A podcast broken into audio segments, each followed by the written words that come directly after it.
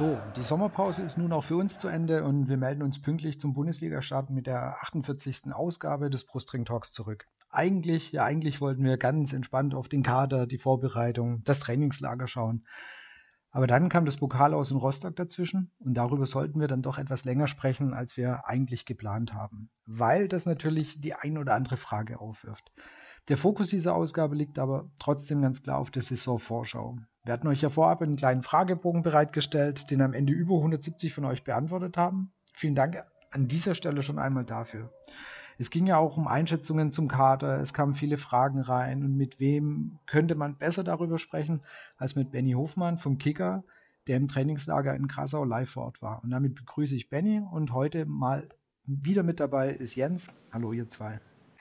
Guten Abend. Hallo, Guten Abend. Benny, dann dürfte ich dich bitte kurz, einfach dich kurz vorzustellen, ein paar Worte zu dir zu sagen, zu deiner Beziehung zum VfB und dann noch kurz, wo du im Internet zu finden bist.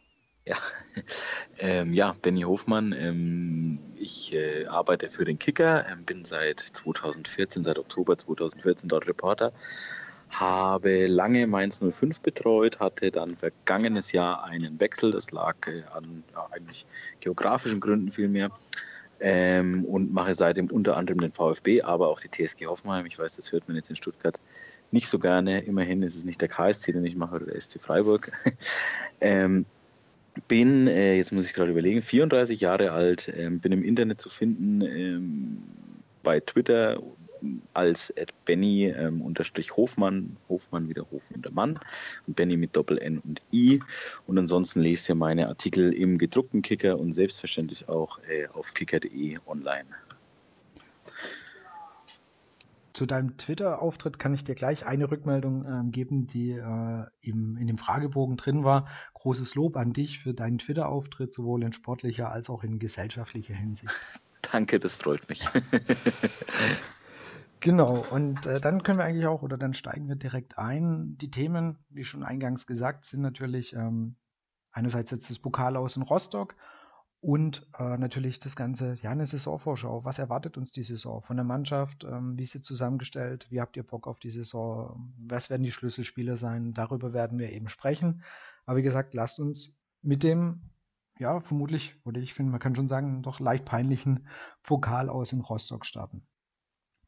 Von der Aufstellung her gab es, was heißt ja, Überraschungen. Gentner, Askasiba, Pavard waren draußen, teilweise weil sie nicht ganz fit waren, teilweise weil, weil sie einen Trainingsrückstand hatten. Das heißt, die Aufstellung war so ein bisschen ungewohnt, wenn man ähm, die Testspiele davor angeschaut hatte. Und es sah zwar alles irgendwie ganz nett aus, also fußballerisch gesehen, es sah jetzt nicht schlecht aus, wenn man die Pokalspiele letztes Jahr gegen Cottbus zum Beispiel, wenn man sich da zurückdenkt, das war wirklich ein schreckliches Spiel.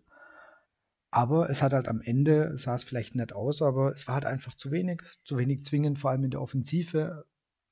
Die Torchancen waren gering, also es war wirklich einfach sehr wenig, was wirklich als Torchance zu werden war. Und am Ende kann man eigentlich schon sagen, unverdient war dann die Niederlage letztendlich nicht, weil einfach zu wenig vom VfB gekommen ist ja, viel mehr gibt es dazu auch nicht zu sagen. Nein.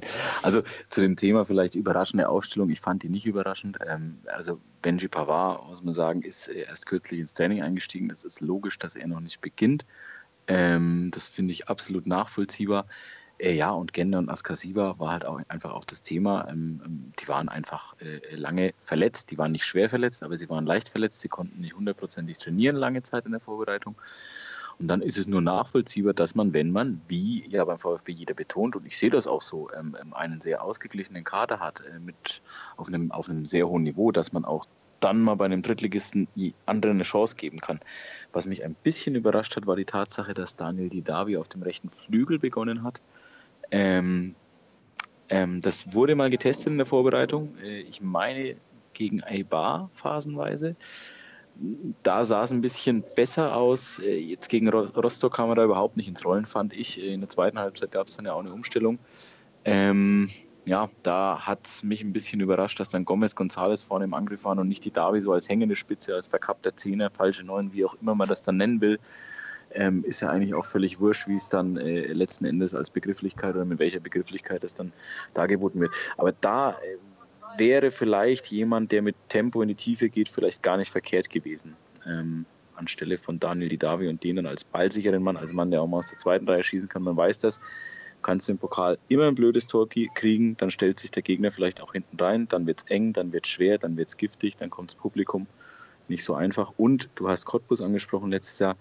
Spielerisch war das trotzdem deutlich stärker als letztes Jahr in Cottbus. Cottbus letztes Jahr war eine Katastrophe. Das äh, gegen Rostock, ohne das schönreden zu wollen, das war dann in Ansätzen noch in Ordnung, auch wenn du da keinesfalls 2-0 verlieren darfst. Genau. Es hatte so ein bisschen den Charakter von einem Testspiel. Es war eigentlich ein ganz, ein ganz gutes Spiel. Wenn am Ende das Ergebnis nicht gezählt hätte, dann hätte man damit ganz zufrieden sein können. So ist natürlich schon extrem bitter, gerade nach der Vorbereitung, wo eigentlich die Stimmung doch recht positiv war. Dann gleich dieser Dämpfer so zu Beginn bei einem Drittligisten auszuscheiden. Das ist einfach unschön. Ärgerlich. Ja, kann, ein, kann ein Sinnschärfer sein. Ne? Also sollte man vielleicht auch nicht unterschätzen.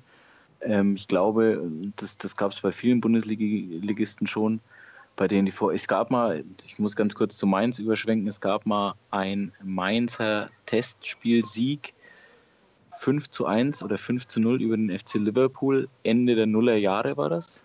Am Saisonende sind die abgestiegen. Ja, das war damals der, der, äh, der Abstieg unter, unter Jürgen Klopp. Also von daher, ähm, das darf man alles nicht überbewerten. Vorbereitung ist Vorbereitung. Ich äh, habe leider keine 3 Euro und auch kein virtuelles Phrasenschwein. Was aber einfach wirklich interessant war, und ich glaube, da hat der VfB so ein bisschen Probleme, und da werden wir nachher auch noch mit Sicherheit auf ähm, das Trainingslager und die Testspiele zu sprechen kommen. Rostock ist natürlich extrem tief gestanden. Klar, logisch. Die, sie führen 1-0, die lassen VfB antanzen, und aber man hat das Gefühl, weder die Mannschaft noch Korkut hatten da irgendwie eine Idee, ein Rezept, wie sie dieses Ding knacken können. Also du hast die Davi schon angesprochen, das, das hat einfach nicht funktioniert.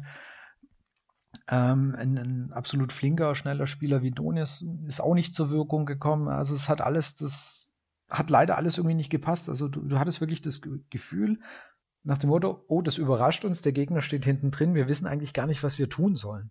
Also so sah es ein bisschen aus, weil sie haben einfach wirklich keine Idee gehabt, wie sie diesen äh, Defensivriegel von, von Rostock irgendwie knacken oder überwinden können. Ja. Donis ist eben so ein Fall, der auf so eine tiefstehende Mannschaft, finde ich persönlich, nicht so gut passt. Ähm, das kann passen, wenn er hinter sich einen Passgeber hat wie die Davi, wenn er explosiv starten kann, vielleicht aus den letzten 20 Metern. Ansonsten ist er für mich halt der klassische Tiefensprinter und da ist er überragend gut. Ähm, also beispielsweise, wenn man selbst kontern muss oder wenn man selbst tief stehen will und, und äh, aufs, vielleicht auf ein 2-0 schielt. Ähm, Akolo hätte ich mir ein bisschen früher gewünscht oder ich, ich, ich habe es gar nicht mehr auf dem Schirm. Kam er überhaupt nicht? Ich glaube, er saß komplett draußen, gell? Oder kam Ach doch, der kam, der kam relativ am kam, Ende. Kam, ja, aber ja, ich glaube, der dritte, dritte, Wechsel, glaube ich. Hätte ich mir einfach früher gewünscht, weil wenn ich sehe, eine vielbeinige gegnerische Abwehr, die im Prinzip, und ganz ehrlich, ähm, ähm, ohne jetzt die Leistung von Hansa Rostock schmälern zu wollen, die haben an dem Tag das überragend gemacht. Aber ich, ich, ich wage zu behaupten, wenn da das 1-1 gefallen wäre, dann wären die zusammengebrochen, dann wären die auseinandergefallen. Und dann hätte es der VfB, glaube ich, relativ einfach gehabt, das Ding noch zu drehen, ähm, weil die auch einfach körperlich am Ende waren. Ähm, und ein Spieler, auf, so lange auf einen Spieler wie Akolo zu verzichten, der halt einfach einen überragenden ersten Kontakt hat, bei dem eigentlich kaum ein Verteidiger weiß, was der im nächsten Moment macht, weil der so geschmeidig in der Hüfte und, und in den Beinen ist, das ist Wahnsinn. Überragende Technik, der sicherlich im taktischen Bereich seine Mängel hat, deswegen ja auch nicht äh, äh, uneingeschränkter Stammspieler ist. Aber gerade dieser erste Kontakt, der kann dir halt mal, ja, dem muss nur ein zweiter Ball vor die Füße fallen.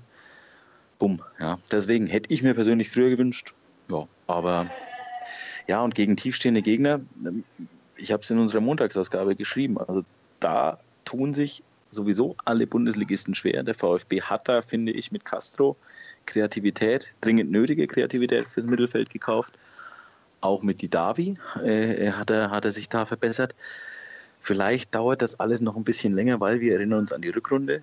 Die Rückrunden-Vizemeister, das klingt nach einer überragenden, sensationellen Rückrunde. Die Rückrunde war auch gut, brauchen wir nicht drum, drum rumreden, aber es war ein, um ein oder größtenteils Umschaltfußball. Es war ein Tiefstehen, geordnete Defensive. Das ist auch völlig legitim, finde ich, als Aufsteiger. Aber das dauert seine Zeit, um wieder sich aus diesem Bereich rauszubewegen in den Bereich, ich muss jetzt das Spiel machen, ich muss das Spiel an sich reißen. Das kann sicherlich einige Wochen, wenn nicht sogar Monate dauern, auch mit solchen technisch guten Spielern wie die Davi oder, oder eben Castro. Noch dazu, wenn die neu sind. Gerade das, was du gesagt hast, dieses Thema, das Spiel machen.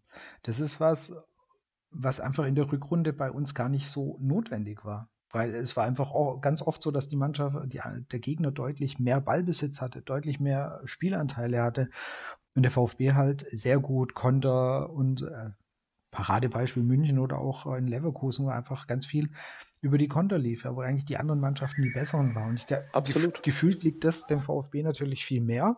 Und, und, aber Rostock äh, spielt dann natürlich nicht mit, weil die sagen, jetzt macht mal ihr. Ihr seid hier die Favoriten, ihr seid die Großen, macht mal ihr. Man muss da einfach mal schauen, ähm, ähm, wie das war unter Taifun Korkut in Leverkusen. Ähm, das ist hochinteressant. Ich habe es mir von einem, von einem sehr äh, kompetenten und fähigen Kollegen, äh, der Leverkusen betreut, Stefan von Nox, ähm, erklären lassen. Korkut kam damals im Lauf der Rückrunde. Roger Schmidt hat diesen Kader und diese eigentlich fußballisch sehr gut, also sehr gute Mannschaft komplett auf Pressing, Gegenpressing, Umschalten geschult. Da sollte, sobald Ballgewinne erzielt wurden, nach vorne abgegangen werden. Auch wurscht, wie es steht, wenn es 2-0, 3-0 steht, ab in die Tiefe. Das ist natürlich Harakiri-Fußball. Ähm, das kann natürlich manchmal gut gehen, aber äh, es ging halt am Schluss nicht mehr so oft gut. Taifun Korkut hat da sofort, als er kam, den Stecker gezogen, hat gesagt, Leute, die, diese Stärke, die wir da haben, ähm, da, da, sind sicherlich Stärken drin und das ist auch gut und richtig, aber wir müssen nach einem Ball gewinnen, gerade wenn wir vorne liegen auch mal auf den Ball treten, zurückspielen zum Torwart, auch mal wieder das Spiel breit machen, in Ruhe den Ball hin und her schieben, einfach Pausen kriegen. Ja.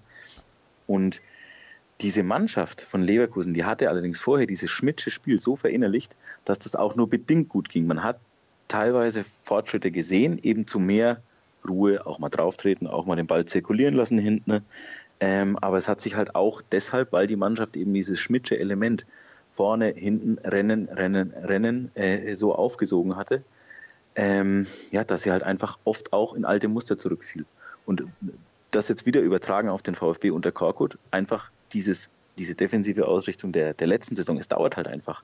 Das ist meine Meinung. Ja, also weil ich halt Korkut schon und, und wer sich jetzt mit Leuten aus Leverkusen unterhält, der hört eigentlich nur Gutes über ihn, obwohl die Punkteausbeute damals ja, pff, ja überschaubar war. Ich glaube, ein, ein Punkt im Schnitt ja. ne, pro Spiel. Also und, und also wenn, wenn dann alle, egal ob das Spieler oder Offizielle sind, auch Spieler, die auf der Bank saßen, äh, ein Loblied auf den Mann singen, dann muss er ja irgendwas haben. Ja. Ja, in, Ka äh, in Kaiserslautern hat man auch, ähm, da, da, ist es ja auch, er ist ja nicht unbedingt deswegen gegangen, äh, weil das alles so ja. schlecht war, was er gemacht hat. Das waren andere Probleme, weswegen er in Kaiserslautern gegangen ist. Also das muss man das ist ein Ich glaube, Lautern ist ganz allgemein ein Sonderfall momentan oder seit fünf Jahren und wahrscheinlich leider auch noch in den nächsten fünf Jahren. Äh, ich habe die am Wochenende im, im Pokal gesehen, wenn gleich gegen den guten Bundesligisten das wird auch in der dritten Liga kein Zuckerschlecken für die. Ja, die sind ja leider, leider recht nicht, nicht gut gestartet. Also da ist ja, ja. ja. Schon, schon mehr Niederlagen als Siege auf dem, ja. auf dem Konto. Ähm, eine Frage, die da auch jetzt gerade zu dem Spiel reinkam, hm, vielleicht lag es jetzt aber auch so bedingt an dem, äh, an dem Spiel, und zwar eben, das, dass wir höher verteidigen als letzte Saison. Und da war die Frage, ob wir, ob wir da eben schnellere Innenverteidiger bräuchten, was nun mal Badstube nicht ist. Wie passt das zusammen? Hm. Naja, da würde ich einfach sagen, also absolut, Holger Badstuber ist, ist, sicherlich nicht der schnellste, was auch mit seiner verletzten Geschichte zusammenhängt, genau. das ist klar. Ähm, wo er natürlich normalerweise schon schnell ist, ist, er ist schnell im Kopf, er sieht Dinge ein bisschen voraus, er, er antizipiert gut, sagt man ja äh, äh, im modernen Fußball. Ähm, jetzt ist die Frage, was ist, wenn Pavard hundertprozentig fit ist? Wird er für Baumgartel spielen oder vielleicht sogar für Bartstuber? Das würde ich momentan auch gar nicht ausschließen, ähm, gerade nach dem Patzer, wobei ich dann schon eher momentan die Innenverteidigung äh, Pavard-Bartstuber sehe. Ähm, grundsätzlich muss man so sehen, ähm, ein Holger Baumgartel, äh, äh, äh ein, ein, ein, Baumgartel hat äh, äh, in Bartstuber, so, so muss ich sagen. Holger Bartstuber, jetzt nochmal. So, danke. Und Holger Bartstuber hat ja in München unter Pep Guardiola auch hoch verteidigt. Und wenn man mal ehrlich ist, auch vor seinen Verletzungen war er nicht der schnellste. Ja. Ähm, der Vergleich hinkt ein bisschen, weil die Bayern sicherlich eine andere Ballbesitzqualität haben. Mhm. Aber ähm, man muss dann einfach schauen, dass man ein vernünftiges Gewicht findet. sicherlich äh, ein vernünftiges, äh, äh, ja, wie soll ich sagen, vernünftig ausgleicht, ähm, dass man einfach ähm, nicht zu hoch steht. Ja, dass es immer einen gibt, der da mit ablaufen kann. Pavard ist deutlich schneller als, Baum, äh, als Bartstuber. Ich, ich verwechsel immer Baumgartel und Bartstuber. Ich weiß nicht warum.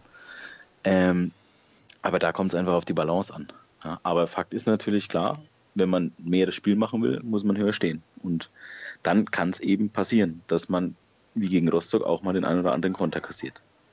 Ja, ich meine, also der, der Fehler wird ihm gefühlt, also sowas passiert ihm halt doch wirklich selten. Ja, also das, ich denke, so, so ein Schnitzer macht er, würde er jetzt in der Saison ja, maximal noch einmal ja, machen.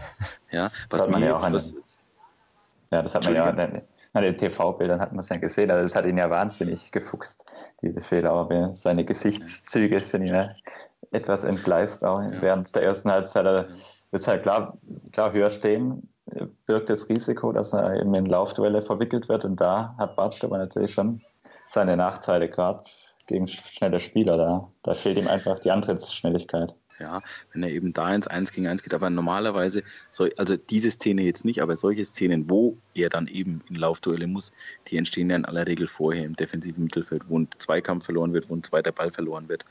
Ähm, ne, oder wo man eben dann rechtzeitig eben noch den Pass unterbinden muss. Da ist dann Askasiba gefragt, er hat jetzt am am Samstag auch nicht gespielt.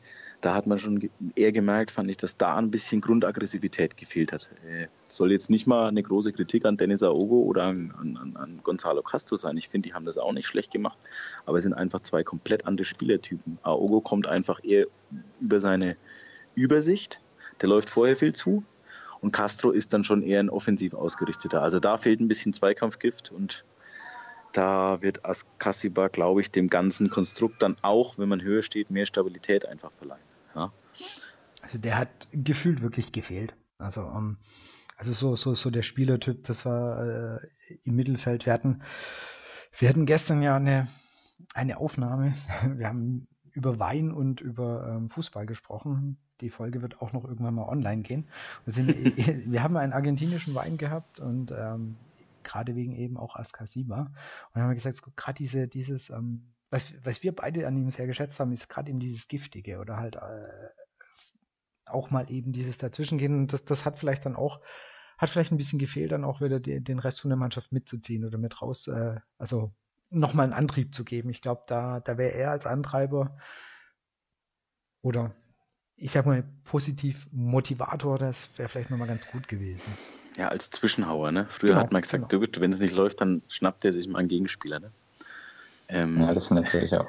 Das sind halt oft Aktionen, die reißen die Mannschaft wieder mit genau, und vermitteln, ja, vermitteln dem Gegner vielleicht auch das Gefühl, also hier durchs Mittelfeld kommt erstmal keiner unbeschadet durch. Das, bei, bei, Bayern München gab es mal Jens Jeremis, der, der pflegte zu dem einen oder anderen Spieler zu sagen, ziehst du die Mittellinie, kommst du darüber, macht's Aua. Ja, also ja, es, manchmal braucht es solche, ich sag mal, positiv gemeint Schweine, ja, Schweinespieler. Also ich finde, die sind an Wichtigkeit nicht zu unterschätzen. Das mag jetzt ein bisschen altbacken klingen, aber ähm, die braucht es in manchen Teams. Und da war jetzt am, Son am Samstag, äh, fand ich, keiner dabei. Ja. Gentner ist auch so einer. Ja, Bartstuber war nach dem Fehler, glaube ich, auch ein bisschen mit sich selbst beschäftigt. Das ist grundsätzlich auch einer, der Zeichen setzt. Ähm, ja, Gentner, wie gesagt, auch nicht, auch nicht von Anfang an dabei.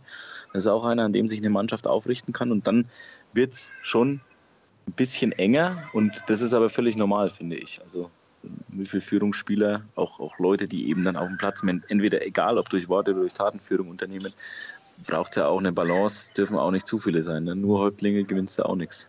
Das ist ein, ein guter Punkt, glaube ich, jetzt so ein bisschen in die, ähm, ja, Saisonvorschau überzuleiten. Weil wir, wir haben jetzt gerade schon ein paar Spieler genannt, von denen wir gesagt haben, die sind wichtig oder die können wichtig für, äh, für den Verein sein. Und äh, eine Frage, die wir euch gestellt haben, ist, welches werden die fünf Schlüsselspieler der Saison sein? Und mit relativ großem Abstand, den meisten Nennungen, ist eben Askasiba auf Platz 1, was ich recht erstaunlich fand. Also ich hätte gedacht, da werden ein paar andere genannt, aber ähm, Askasiba, die Dabi, Ziele, Tommy und Gomez waren die fünf meistgenannten. Und gerade bei Askasiba hat es mich gefreut oder eigentlich auch ein bisschen überrascht, weil der, der Junge ist ein Jahr da, der ist jetzt, wie alt ist er? 21? 22? 21 oder 22, ja. also nicht alt. Genau, und, und da wird ihm schon, also die VfB-Fans trauen ihm einiges zu oder wünschen sich auch einiges von ihm. Und vielleicht eben genau das, was wir jetzt gerade in Bezug auf Rostock angesprochen haben. Und das hast du, finde ich, halt schon bei ihm die Saison ab und zu mal gesehen. Also letzte Saison, dass er eben dies, diesen Einsatz gebracht hat. Und ich glaube, da sind, mhm. wir, sind wir Fußballfans dann vielleicht auch manchmal ein bisschen in Anführungsstrichen einfach gestrickt. Aber also ich mag das natürlich, wenn du diesen Spieler siehst, der im einen Moment noch dort steht, am einen Eck vom Platz und dann im nächsten Moment quasi am anderen ist und dort noch einen Ball wegrätscht. Ja, also das ist natürlich, äh, da geht dir das Herz irgendwie auf, weil du sagst, ja, der, der gibt da Vollgas. Ja. Lukas Podolski hat das immer sehr öffentlichkeitswirksam gemacht, als er noch in Köln gespielt hat. Er ist dann einfach mal auf den Torwart zugesprintet, 50 Meter, wenn der den Ball gehalten hat. Das war natürlich, also ja, aber das, das kann auch ein Stadion rausreißen aus einer Lethargie. Ne? War zwar jetzt nicht sonderlich effektiv, nein, aber das, das ist schon einfach so. Und manchmal kann man das ja auch negativ machen. Es gab, glaube ich, eine ein Spiel, da hatte sich mit zwei relativ unnötigen Aktionen eine gelb-rote Karte geholt. Ich weiß gar nicht mehr, ob es Hoffenheim war. Das war Hoffenheim, genau. War es Hoffenheim, genau, ja, ja. genau. Ja, da war er halt zweimal zu spät. Das ist halt auch ein gewisses Risiko, das er da eingeht. Ähm, klar, aber ich finde es nur folgerichtig, dass man also aus Fansicht ihm so eine Wichtigkeit äh, oder so eine Wichtigkeit einfach auch zutraut, weil zum einen, äh, äh wir haben gesehen, wie wichtig die Defensivarbeit ist beim VfB in der Rückrunde. Ähm, zum anderen, jetzt mal ganz ehrlich, der Junge kommt letztes Jahr aus Argentinien, ist damals noch 20 oder 21, ähm, braucht eigentlich keine Anlaufzeit, fällt auch nicht in dieses typische Loch, in das dann oft Südamerikaner, gerade junge Südamerikaner, bei ihrer ersten Station in Europa fallen. Also wenn es das erste Mal schneit, keine Ahnung, was das klingt. Nein, es ist aber tatsächlich oft so. Ähm, ja, und hat eigentlich die komplette Saison auf relativ ordentlichen ich fand in der, in der Hinrunde auf sehr gutem Niveau, in der Rückrunde dann war es, fand ich, nur noch ordentlich. Ähm, ich fand ihn in der Rückrunde ein bisschen schwächer als in der Hinrunde, ähm, aber auch immer noch auf einem guten Niveau das gemacht. Ja? War vielleicht in der Rückrunde auch in diesem ja, Defensivkonstrukt dann ein bisschen einfacher, dann war er nicht mehr ganz so auffällig, weil man einfach ein bisschen sicherer stand vielleicht auch. Aber mich wundert es gar nicht, weil der hat die Messlatte ziemlich hochgelegt in der alten Saison und ist ja jetzt, glaube ich, auch sogar für die für die Nationalmannschaft nominiert ja. worden. Ne? Also genau. ich meine, so, also für Argentinien nominiert zu werden, ähm, ja, das schafft jetzt auch nicht jeder. In dem Alter und dann beim gerade beim VfB so. Stuttgart, der jetzt vielleicht nicht so arg im Fokus ist, also finde ich auch, das ist echt schon eine ganz gute Leistung. Ja. Also definitiv. Ja. ja. Wenn er die Entwicklung fortsetzt, dann wird er einfach, also kann ich der, der, mich der Meinung der, der meisten Stimmen nur anschließen, dann wird er einer der wichtigsten Spieler werden, weil er einfach dieser Spielertyp ist, der halt wahnsinnig jede Lücke hinten zuläuft. Das, und dann natürlich mit einer gewissen Grundaggressivität einfach die Zweikämpfe führt. In der Rückrunde auch deutlich weniger gelbe Karten sich eingefangen hat. Also das kann, kann eine gute Saison auf jeden Fall. Ja, ja, und er hat eben auch, also war auch ein gutes Signal eben, eben ähm, finde ich, vom, von, von Reschke, dass man jetzt, wenngleich nur in Anführungszeichen um ein Jahr verlängert hat mit ihm, aber das ist auch ganz klar, ihm nach einem Jahr dieses Signal zu geben, äh, Junge, wir sind absolut zu, mehr als zufrieden wahrscheinlich mit dir. Ich, also braucht er auch nicht um heißen Brei rumreden. Eine, eine dermaßen frühe Verlängerung eines noch relativ lange laufenden Vertrags ist dann auch immer mit einer Anhebung der Bezüge verbunden. Das ist dann auch legitim, ähm, weil im Nachhinein kann man dann immer sagen, in drei, vier Jahren vielleicht, wenn dann nur noch ein Jahr Vertrag da ist, kann man immer sagen, guck mal, wir haben damals schon sehr früh einen Vertrag verlängert, zu deinen Gunsten auch. Denn eine Ausstiegsklausel gibt es nicht, sagte, ja, äh, äh, hieß es ja bei der, bei der offiziellen Bekanntgabe auch. Ja. Die gab es auch im Übrigen vorher nicht. genau. Das ist zumindest mein Kenntnisstand. Okay. Ja. Weil das war natürlich die erste Frage, weil gerade mit Ausstiegsklauseln haben wir ja gerade so unser Thema beim VfB. Und äh, genauso verlängert hat ja ähm, dann auch kurz drauf hat Tommy, der ja auch erst in der Winterpause gekommen ist, also gerade mal ein halbes Jahr da und dann auch verlängert, auch eine sehr schöne Sache und auch eine wahnsinnige Entwicklung. Also der kam als Augsburg, äh, aus Augsburg wirklich als ja, ja, genau. Der, der war, war, dort verletzt und ich hatte mit einem mit einem Augsburger ähm, dann gesprochen und meinte, nee, der ist, der ist definitiv ein, also der hat das Potenzial, aber dass der so dermaßen in der Rückrunde einsteigt, also ähm, Stammspieler ist, vorbereitet, ein Tor geschossen, also deswegen also, ist er, glaube ich, auch nicht unberechtigt auf. Moment, immerhin, er hat es äh, auf dem vierten Platz, von denen quasi, von dem sich die Leute am meisten erwarten. Ja, also Tommy ist für mich auch die positive Überraschung der, schlecht, der, der letzten Saison schlechthin. Ähm, weil, ganz ehrlich, den, also ich, als die den geholt haben, habe ich gesagt, okay, perspektivisch günstiger Spieler, äh, junger Spieler, kann man nichts verkehrt machen. Ähm, wie gesagt, perspektivisch so. Und dann spielt er und spielt er und spielt er und liefert, glaube ich, sieben Assists und zwei Vorlagen. Äh, äh, sieben Assists und zwei Tore. Ähm, ähm, macht das überragend. Ähm, für wirklich kleines Geld vorher in Augsburg kaum gespielt, selbst in Kaiserslautern ähm, kaum gespielt. Ähm, und da hieß es immer, dass er ein bisschen, ja, Mentalität nicht so. ich muss sagen, ich habe mich nach dem letzten Saisonspiel ähm, ähm, nochmal zum Interview mit ihm getroffen. Ähm, der macht einen total gefestigten, bodenständigen Eindruck, total netter Junge, ähm, ähm, aber auch total klar. Ähm, also entweder hat er sich seitdem total gewandelt oder, oder da wurde damals in lauter Blödsinn erzählt von, von äh, ja, den Kollegen, die das da betreut haben. Kann ich nichts zu sagen. Ja. Bei ihm hat natürlich nee, mach du, Jens. die Leitumstände gepasst, aber ja, Trainerwechsel, dann war er natürlich plötzlich in der Startelf und hat die Chance wahnsinnig genutzt. Und zumindest in der Vorbereitung hat er das jetzt bestätigt. Jetzt ist natürlich die Frage, ob er es dann auch in der Saison, in die Saison rein transportieren kann. Einer der Spieler, der auch relativ weit vorne ist, ist ähm, Daniel Didavi, den ihr genannt habt als Schlüsselspieler, was mich persönlich ein bisschen überrascht hat. Ähm, ja, es er wurde ja mit einer gewissen Skepsis auch empfangen.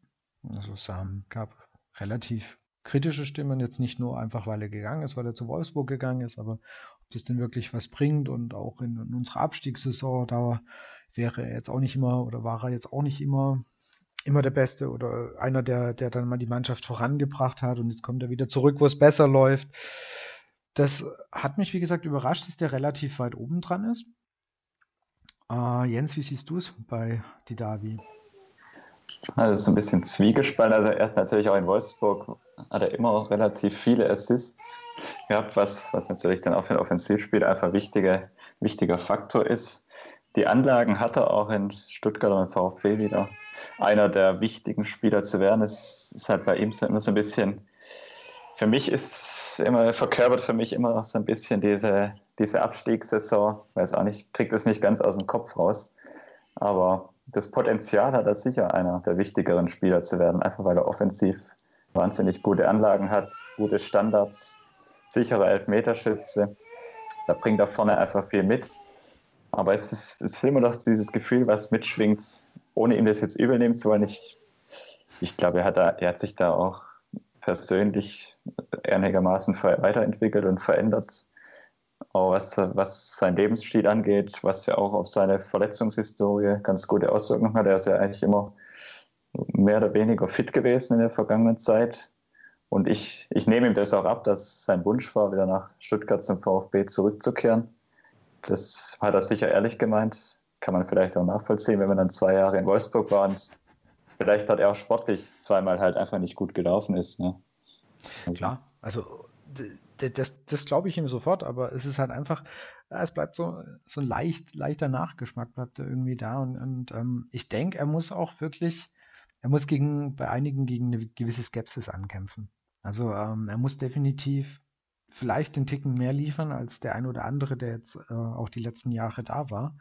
Weil man erwartet jetzt natürlich schon so, Junge, jetzt kommst du aus Wolfsburg zurück, jetzt musst du aber halt auch, jetzt musst du wirklich was zeigen. Und ich meine, er hat in Wolfsburg, hat er auch immer zu den guten, also der hat ja auch dort noch einige an Vorlagen, Assists gemacht. Also äh, es ist kein schlechter, aber ich, ich glaube, er muss wirklich, er muss gegen eine gewisse Skepsis ähm, bei den Fans ankämpfen.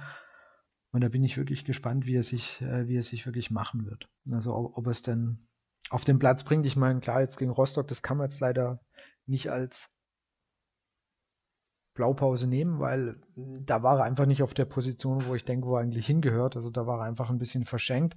Also so, so gesehen, das sollte man jetzt nicht exemplarisch nehmen und ich hoffe einfach, dass er dann in der Bundesliga sich wieder von seiner etwas besseren Seite zeigen kann. Ich denke, es wäre jetzt auch ein Fehler, ihm dann jeden halt nicht so guten Auftritt gleich vorzurechnen und dann zu sagen, so jetzt aber hier, du musst jetzt sofort liefern. Es kann ja einfach sein, ja, dass er vielleicht langsamer in die Saison reinkommt ja. oder reinfindet. Das, aber ich denke, naja, es ist einfach was bei vielen halt was bei mir persönlich auch so ein bisschen im Hinterkopf immer noch mitschwingt, ist eben diese, das, was er so ein bisschen verkörpert hat, diese relativ laxe Einstellung dann in der Abstiegssaison am Ende. Obwohl er da eigentlich auch noch einer der Besseren war, aber einfach, das, das wird er bei mir zumindest gedanklich noch nicht, ist noch nicht ganz weg. Und deswegen muss er einfach sportlich zeigen, dass das ganz weit weg ist. Genau, also ich denke, er, er muss da einfach auf dem Platz überzeugen und dann werden auch die Leute, die jetzt einfach noch ein bisschen so die gewisse Skepsis haben, die ich auch habe, dann werden wir uns, denke ich, sehr schnell überzeugen lassen, wenn es dann auf dem Platz stimmt. Aber da liegt natürlich ganz, ganz viel an ihm.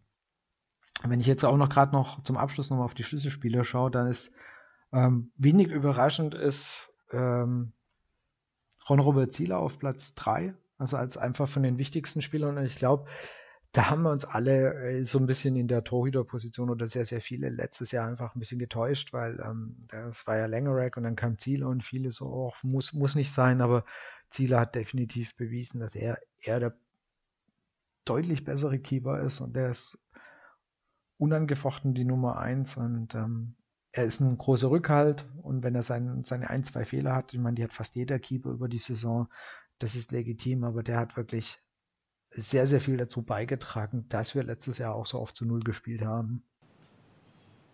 Ja, absolut. Auch wenn man jetzt nochmal auf das Spiel in Rostock zurückkommen will, das ist einfach, er strahlt einfach hinten diese Ruhe aus, das, das hatten wir vorher nicht. Das, das ist einfach sehr, sehr stark, was er hinten verkörpert auch einfach. Also er strahlt einfach diese wahnsinnige ja, Ruhe einfach aus hinten, dass nichts anbrennt und das das ist ein ganz wichtiger Transfer im Nachhinein gewesen, auch wenn es damals große Zweifel gab. Und ich glaube, er ist in der Mannschaft absolut anerkannt als Führungsspieler. So zumindest meine Wahrnehmung von außen. Würde ich auch sagen. Also da glaube ich, ähm, da würde keiner dran zweifeln. Und es war ja im Verhältnis auch, wenn du ja überlegst, für was dieses Jahr Keeper gewechselt sind, für welche abartigen Summen. Vor allem Keeper, die deutlich für mich weniger Erfahrung und äh, Spiele auf den Platz gebracht haben als Zieler. Wir haben kann es sein, so irgendwas um die 5 Millionen für ihn bezahlt? Ja, 4 Millionen waren es, 4 oder 5, richtig. Ja. So in und, dem Bereich, ja. Also und ähm, er, er, war immerhin schon mal Nationalspieler. Und äh, dann wechseln dieses Jahr Keeper für 70, 80 Millionen, die deutlich weniger eigentlich äh, an, an, an Erfahrung und ja, Spielpraxis oder was auch immer mitbringen. Da denkst du, okay, dann haben wir eigentlich einen verdammt guten Schnitt gemacht äh, mit Zieler letztes Jahr, beziehungsweise hat Schindelmeiser ähm, da echt noch einen guten Deal eingefädelt. Das war eine von seinen letzten Aktionen dann noch. Also da kann man auch nochmal sagen, gutes Ding, den damals zu holen. Ja, da hat, da hat alles zusammengepasst, dass er halt bei Leicester nur noch auf der Bank saß und dann halt natürlich wieder spielen wollte, weg wollte. Dann kam alles für den VfB in dem Fall positiv zusammen. Und so haben wir ein Stammtorhüter, der die nächsten Jahre wahrscheinlich bei uns im Tor stehen wird und auf den man sich absolut verlassen kann hinten. Nachdem wir uns jetzt so die Schlüsselspieler angeschaut haben, ähm, interessant ist natürlich noch der Blick auf die Neuzugänge. Ja, also da sind ja einige Neuzugänge, gute Neuzugänge gekommen. Also ähm, man kann wirklich sagen, Reschke hat gute Arbeit geliefert, finde ich. Also ein Kader echt sehr schön oder sehr gut ergänzt. Also aktuell sieht es gut aus, auf dem Papier sieht es gut aus. Und da hatten wir auch dann gefragt, ähm, von welchen Neuzugängen erwartet ihr am meisten? Und da ist auch, wir hatten jetzt gerade schon ein bisschen über die Davi gesprochen, ähm, der ist auch hier der meistgenannte. Und dann auch von Maffeo. Und Gonzales wäre dann äh, hier der drittgenannte. Und äh, ich denke, die Davi, wir haben, wir haben gerade schon ein bisschen drüber gesprochen, ja, dass dass ihm ja einfach so diese gewisse Skepsis vielleicht von den VfB-Fans entgegenkommt und er einfach die, die Leistung dann ja auf dem Platz zeigen kann, um dann ja auch die skeptischen Fans zu überzeugen. Maffeo auch sehr weit vorne und ich glaube, das hat sich auch schon so ein bisschen im Trainingslager und in den Testspielen ja gezeigt, dass er einfach äh, Potenzial hat. Ich meine, du hast es ja live mitverfolgen können, Benny. Ja, definitiv. Ähm, ähm, er ist äh, sicherlich auch noch, äh, sage ich mal, entwicklungsfähig, weil er jung ist. Aber rein fußballerisch äh, ist er schon sehr, sehr weit. Defensiv kann er sicherlich ja, noch Schritte machen. Ich glaube, das ist auch gut. Ähm, oder da hat er auch mit Andy Beck einen guten ähm, Konkurrenten, Schrägstrich Partner. Ähm, die, ich, ich glaube, die beiden ergänzen sich auch gut, weil er eher das Profil des offensiven Außenverteidigers hat, ähm, also Maffeo, und Beck dieses Profil des eher defensiv Denkenden, ähm, der eher dicht macht. Äh, das, das ist, finde ich, auch eine sinnvolle, ja, eine sinnvolle Ausrichtung. Ähm, ähm, und momentan profitiert er vielleicht auch noch ein bisschen davon, dass, dass Andy Beck, ähm, ja, der ist schon wieder bei 100 Prozent. Erstaunlich früh, finde ich, hat er nach seiner Kreuzbandverletzung wieder wieder äh, den Anschluss geschafft, hat ja dann in Sandhausen schon seinen ersten, seinen ersten Einsatz gehabt. Aber klar äh, äh muss man da auch immer dann mal schauen, äh, äh, wie weit er dann noch belastungsfähig ist oder wie weit er dann schon wieder voll belastungsfähig ist auf Dauer. Ähm, das spielt dem Pablo Maffeo, glaube ich, schon auch ein bisschen in die Karten im Rennen um den Stammplatz. Ähm, grundsätzlich kann er ja auch eins weiter vorne spielen, also sprich auf dieser rechten offensiven Bahn. Ja, ähm, ich hatte eigentlich oder ich hatte auch damit gerechnet, dass er möglicherweise ähm, jetzt schon gegen Rostock da spielt und Beck vielleicht beginnt. Also das war so ein bisschen im Hinterkopf. Also damit gerechnet ist vielleicht falsch. Aber ich hatte diese Variante im Hinterkopf, ja, dass die möglicherweise kommt. Ähm, aber letztlich vom Potenzial her, das, das ist da sehr hoch, was er hat. Also ganz umsonst äh, hat sich Manchester City den damals ja auch nicht geholt. Ähm, und, eine Rückkauf, und eine Rückkaufoption, ja, zusichern. Ja, lassen. ich glaube, die, die Pille muss man dann auch oft schlucken. Also er hat Eintracht Frankfurt, glaube ich, mit Mascarell damals so gemacht, äh, der ja dann jetzt wieder bei Schalke ist, aber mit Mascarell und Real Madrid damals auch so. Ähm, ja, das liegt schlicht und ergreifend daran, ähm, ja, also Manchester, also wer, wenn nicht Manchester, Manchester City hat das Geld, da kommt ja nicht nur der Premier League äh, TV-Vertrag, der der ja deutlich höher dotiert ist noch als der aus der, aus der Bundesliga. Da kommt eben dann auch das Geld aus, aus dem Nahen Osten und äh, ja, also die können sich sehr, sehr früh diese Talente zusammenkaufen, auch ohne ein großes Risiko zu nehmen. Die können auch mal für einen 16-Jährigen im zweistelligen Millionenbereich investieren, weil sie haben es. Ja. Und also in Deutschland möchte ich den Verein sehen, der für einen, für einen 15-, 16-Jährigen so in die in, die, in den Geldbeutel greift und äh, ja, und der dann vielleicht äh, scheitert, weil Talentprognose ist unheimlich schwierig. Ja. Und ähm, das ist halt einfach dann schwierig. Und wenn die sich eine Rückkaufsoption sichern wollen, dann sichern die sich die. Also das ist, ja. Ich finde es auch keine Chance. Also es ist auch überhaupt kein Vorwurf. Also du musst halt einfach ja, ja, auch ja, Immer, immer sehen, ähm, ein Verein wie der VfB Stuttgart hat dann halt oft wir haben nicht das finanzielle Potenzial, wir haben oft, äh, also es sind trotzdem Spieler gekommen, die, wo ich sage, die sind vernünftig, ja, und dann musst du halt bei dem einen oder anderen sagen, also entweder ich krieg den halt mit einer Rückkaufoption oder ich kriege ihn halt gar nicht. Und dann kannst du dich entscheiden. Und ähm, ich finde es absolut, absolut okay, sowas zu machen. Also äh, gerade als VfB ja, Stuttgart ja, wirst du immer wieder solche Deals haben, weil wir einfach nicht sagen, gut, genau, wir, wir ballern da mal 20 Millionen für irgendeinen raus, vielleicht funktioniert es oder nicht. Das geht halt bei uns nicht. Und Faktenlos ist klar, ja. Solche Deals werden dann halt immer mal wieder äh, da sein. Ich meine, selbst Leverkusen hat es ja vor ein paar Jahren äh, gehabt. Der ist ja dann auch wieder zu Real Madrid. Ähm, oh, der Rechtsverteidiger. Ja. Carvajal. Ja, Danke. Carvajal, genau. Dann genau die, die, hatten ja auch eine Rückkaufoption und nach einem Jahr war der wieder weg. Also dann, ja. ja. Und die, da würde ich mal sagen, Leverkusen steht finanziell ein bisschen besser da. Zu dem Zeitpunkt auf jeden Fall als der VfB. Also ja, in jedem Fall. In jedem Fall. Ja, man muss es ja auch aus Sicht von Manchester City. Maffeo hat es letztes Jahr bei Girona in Spanien, war Stammspieler, ja. hat absolut überzeugt da hat einfach Manchester City gar keine Not, den jetzt so abzugeben, dass sie vielleicht die Chance verlieren, ihn wieder zurückzuholen. Also die Alternative wäre sicher dann eine Laie gewesen, aber so kann es natürlich, wenn er einschlägt, ist es im schlimmsten Fall ist er eben wieder bei Manchester City und Manchester City hat dann, wenn er richtig einsteckt, das ist halt, so läuft das Geschäft eben, haben die dann eben die Option, ihn vielleicht auch fürs Doppelte gleich wieder weiterzureichen. Das, das kann dir dann eben passieren, ja. Ja. Aber es ist ja auch kein schlechtes Zeichen, dass die sich, dass die den Spieler nicht ganz verlieren wollen, weil dann muss er gewisse Qualitäten haben. Also bei Manchester City ja. sitzen ja auch keine Amateure in der sportlichen Leitung. So hat ja. man gehört, ja. Ja, nein, und, und, und, und ein ganz wesentlicher Aspekt ist ja auch, ähm, Sie sehen ja offensichtlich im VfB Stuttgart einen Verein, der den Jungen dann entscheidend weiterbringen kann, möglicherweise auf ein Niveau, ähm, äh, auf dem er Manchester City vielleicht mal helfen kann. Ja? Also ich glaube, jetzt hätte er wahrscheinlich kaum gespielt, was auch gar nicht schlimm ist angesichts der Konkurrenz da im Kader, also bei Man City. Ähm, aber nochmal, ähm, ist ja jetzt auch eine Frage, wo leih ich den hin äh, oder wo, wohin, wohin äh, gebe ich den? Vielleicht hätte es Vereine gegeben, die mehr bezahlt hätten, aber dann sagt man, okay, Stuttgart entsteht vielleicht was. Äh, da gibt es dann natürlich auch Drähte zwischen Pep Guardiola und Michael Reschke. Die zwei verstehen sich jetzt nicht total schlecht und haben auch nicht total unterschiedliche Auffassungen vom Fußball. Ähm, ja, das ist sicherlich auch ein Aspekt. Mhm. Was bei den, äh, wo wir jetzt noch bei den Neuzugängen sind, bei dem, wo ich fast überrascht war, dass es so wenig genannt worden ist, ist äh, war Sosa. Also der ist irgendwie so komplett unter ferner Liefen, ist jetzt auch irgendwie äh, in, in, den Spielen oder jetzt auch irgendwie gefühlt nicht, nicht ganz nah am Kader drin. Wie hast du den äh, im Trainingslager erlebt?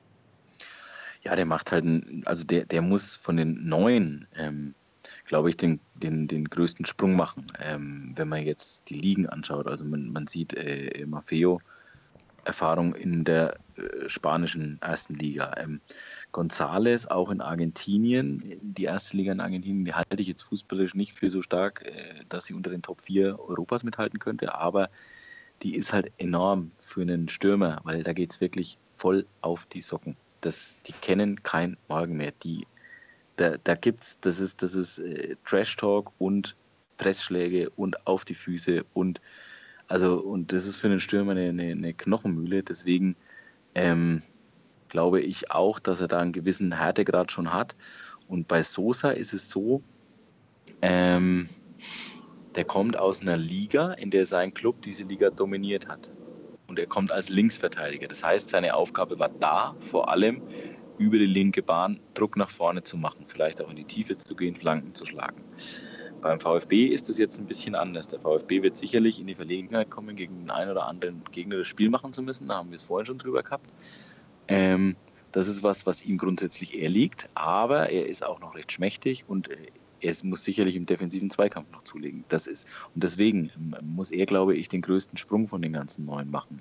Die Davi und so weiter und so fort, die kennen die Liga, äh, Castro auch.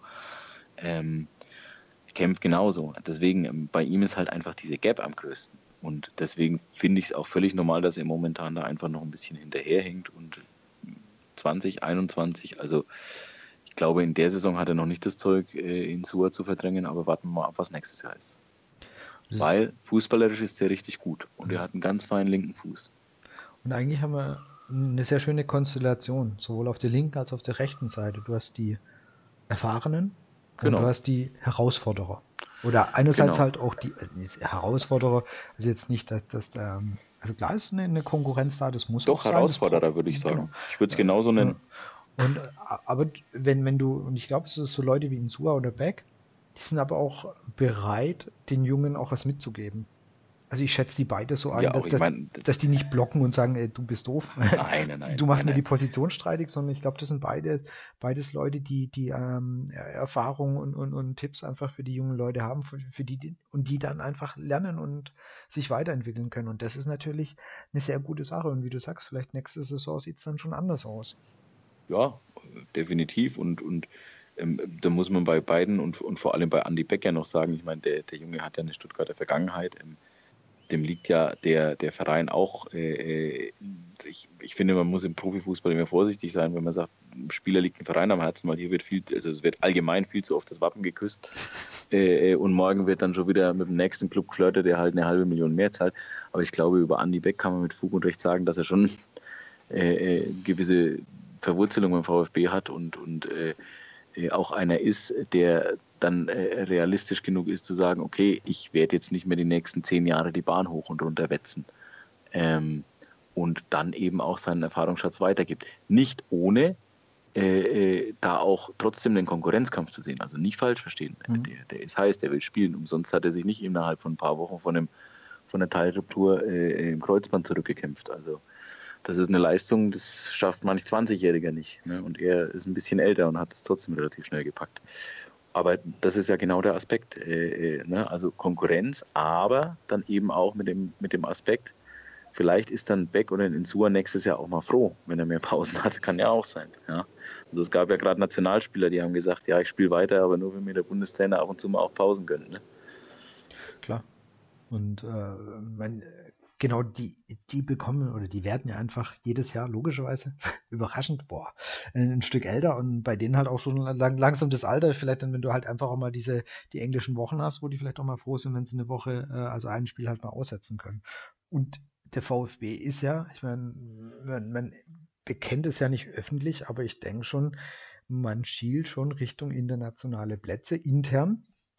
Und dann bist du froh, wenn du so einen gut besetzten Kader hast. Und ähm, ähm also jetzt mal ganz ehrlich, wenn man die Davi, Castro, äh, äh, Maffeo, Kempf, gut, Bonasosa ist jetzt tatsächlich nicht der prominente Name, aber auch er war nicht ganz billig.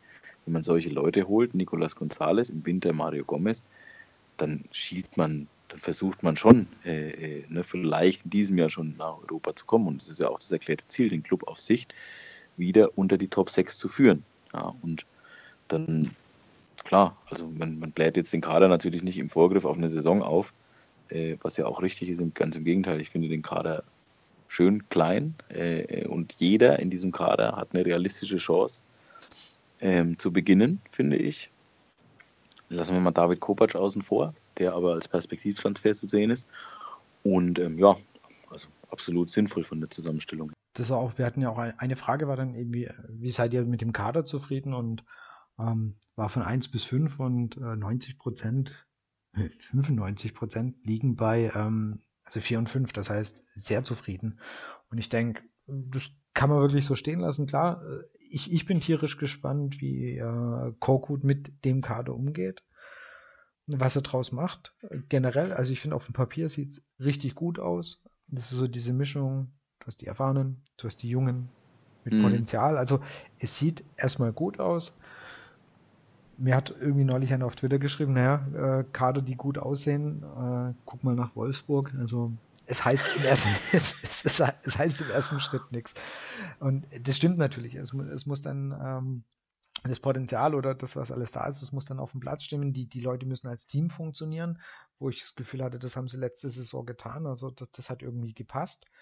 Ähm, der Alexander Bonengel hat auch die, die Sache erzählt, dass ähm, die Mannschaft äh, Donis so ein bisschen eingefangen hat, der so ein bisschen nicht mehr ganz, äh, vorsichtig gesagt bei der Sache war und, und die, die Mannschaft, Gentner und so weiter, haben ihn alle wieder ähm, geerdet oder, oder einfach mit ihm gesprochen und äh, was ich finde eigentlich eine, eine, Mannschaft dann auszeichnet, dass du dann eigentlich hängen lässt oder, oder sagst, okay, du hast dich jetzt vielleicht mal blöd angestellt und du bist jetzt raus, sondern wir gucken, dass wir dich wieder in die Mannschaft mit reinkriegen.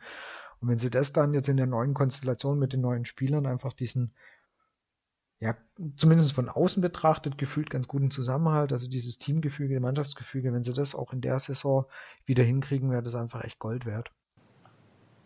Ja, als Basis definitiv, weil du gerade das Wolfsburg oder, oder weil du wegen des Wolfsburg-Kaders angetwittert wurdest und äh, jetzt gerade das Thema Mannschaft oder, oder mannschaftliche Geschlossenheit auf den Tisch bringst. Ich meine, man muss sich ja dann auch nicht wundern. Also äh, es gab letztes Jahr im August einen Spieler beim FC Ingolstadt, der hieß oder heißt der lebt noch zum Glück, Mathieu Tisserand. Ähm, das ist ein guter Innenverteidiger.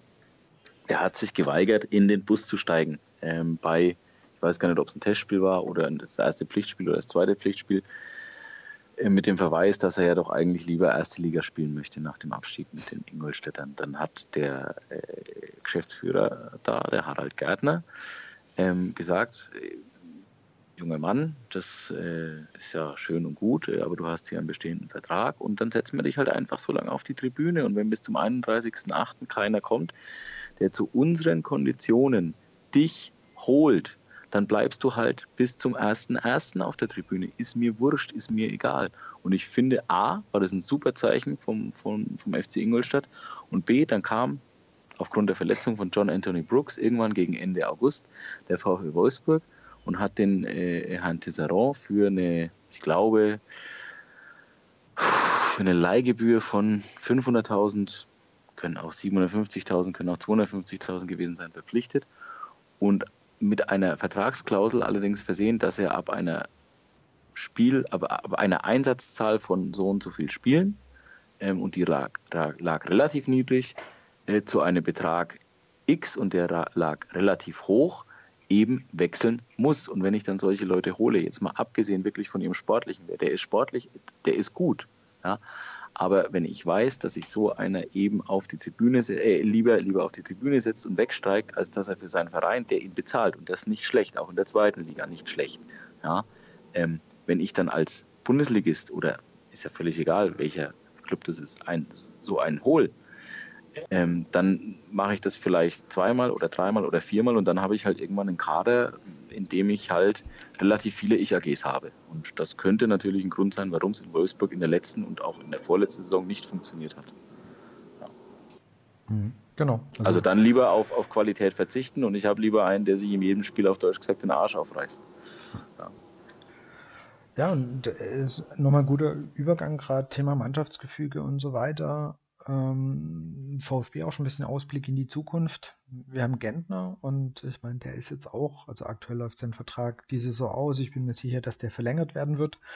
Nochmal um ein oder zwei Jahre. Aber er ist ja, du hattest es ja vorhin auch schon angesprochen, Führungsspieler, äh, wie ein, zwei andere noch, auch noch. Und da wird es natürlich auch interessant, wie gehst du in der Mannschaft um, Thema Hierarchie, Mannschaftsgefüge mit ja, Gentner-Nachfolger. Also das so langsam sollte man sich da Gedanken drum machen, weil ja, allzu lang wird er, denke ich, nicht mehr die Führungsposition einnehmen können.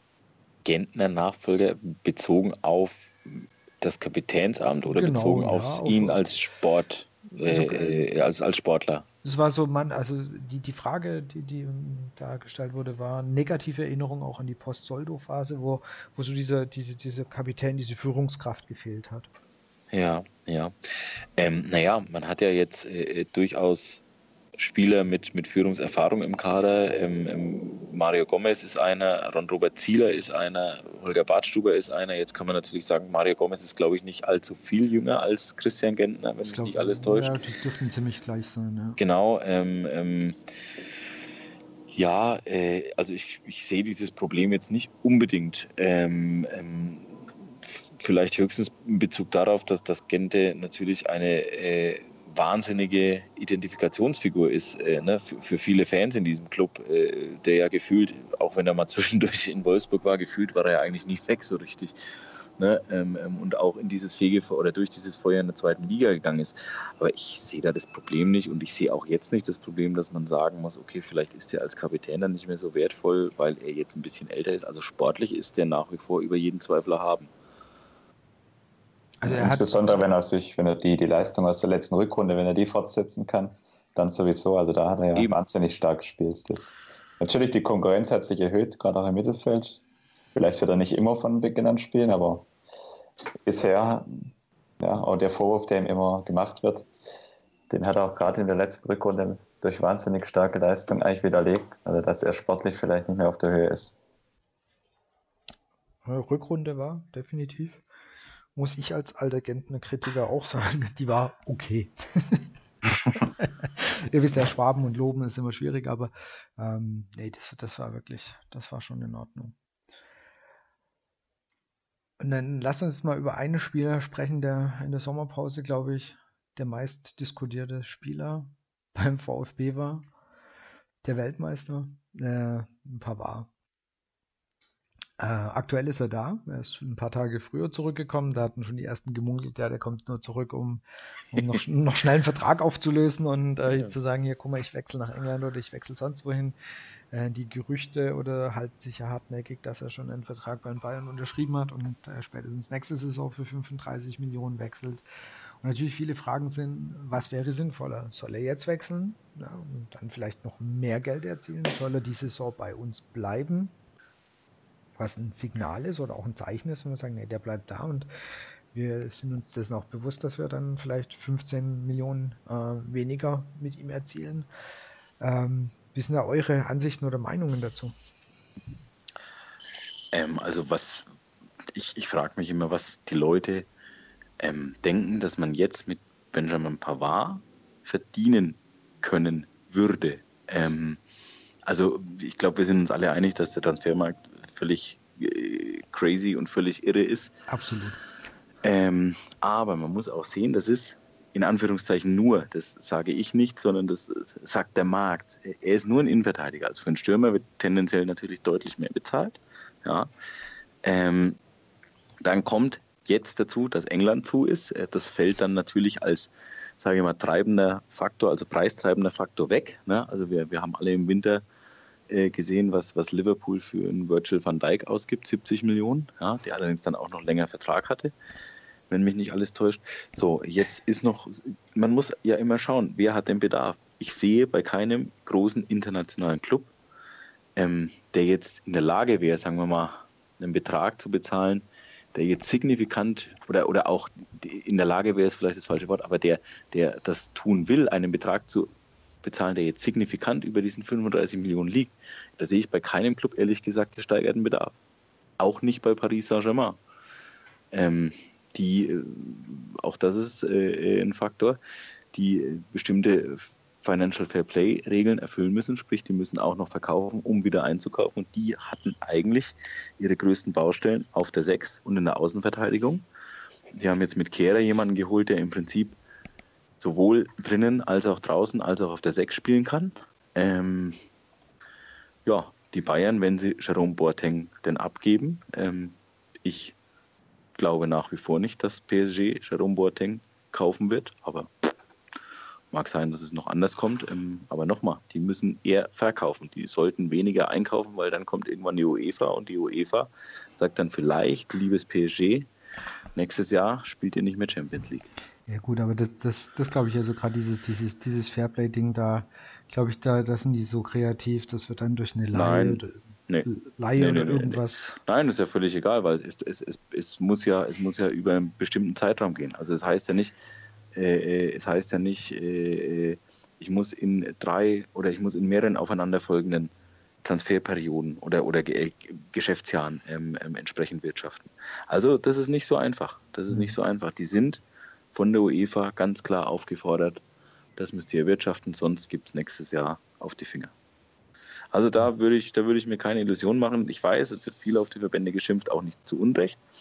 Ähm, aber die UEFA ist jetzt gefragt, die muss das durchziehen, weil die kriegt ja auch Druck von, natürlich nicht offen, offiziell, von, aber äh, hinter den Kulissen auch Druck von, ich sag's mal, äh, seriös wirtschaftenden Fußballunternehmen ja, die eben auch sehen, ähm, okay, wir erwirtschaften unser Geld selbst, größtenteils, oder über vernünftige Sponsoren. Ja, und nicht äh, über Katar oder Abu Dhabi oder über wen auch immer. Also die haben ja in der UEFA und vor allem eben auch in der ECA, die haben ja auch ein bisschen was zu sagen. Also drehen wir es mal so rum. Angenommen, der VfB würde ein Angebot erhalten, Verein dahingestellt. Ähm, und Pavard würde auch sagen, ja, den könnte ich mir vorstellen, den Verein. Also das, das wäre was, was ich mir vorstellen könnte. Das kommt ja immer noch hinzu. Ja, ich meine, das kann ja sein, dass da irgendwie ein chinesischer Verein anfragt, aber der sagt ja gut, das interessiert mich halt nicht, weil da will ich einfach nicht hin. Ja. Also angenommen, es kommt, es würde ein Verein kommen und würde sagen, ja, wir sind bereit, 50, ich nenne jetzt einfach mal eine Summe 50, 55 zu zahlen, nach dem Motto, wenn Keeper nach England für 70 und 80 Millionen wechseln, dann kann so ein Spiel auch vielleicht für 55 wechseln. Ähm, würde der, was wäre deine Meinung? Sollte der VfB sagen, ja gut, das mache ich mit dem sicheren Ding, weil ich weiß, dass er ein Jahr später einfach in Anführungsstrichen nur 35 bringt? Oder würdest du sagen, nee, ähm, einfach auch als Zeichen und die Mannschaft zusammenhalten und ähm, in der Hoffnung, mit ihm eine gute Saison zu spielen und auch da quasi dieses Risiko zu gehen, wir verkaufen ihn nicht?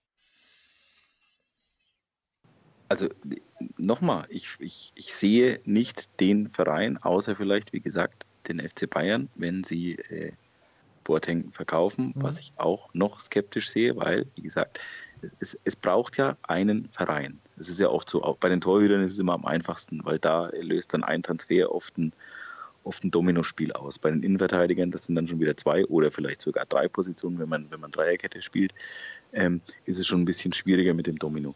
Aber ich sehe momentan nicht den gesteigerten Bedarf bei einem der Vereine, die für Pavard ein lohnenswertes Ziel wären, weil wir haben gerade das Beispiel China gebracht, das äh, juckt den, glaube ich, nicht. Ähm, Wenn es ihn jucken würde, dann wäre er sehr schlecht beraten und das würde mich sehr wundern.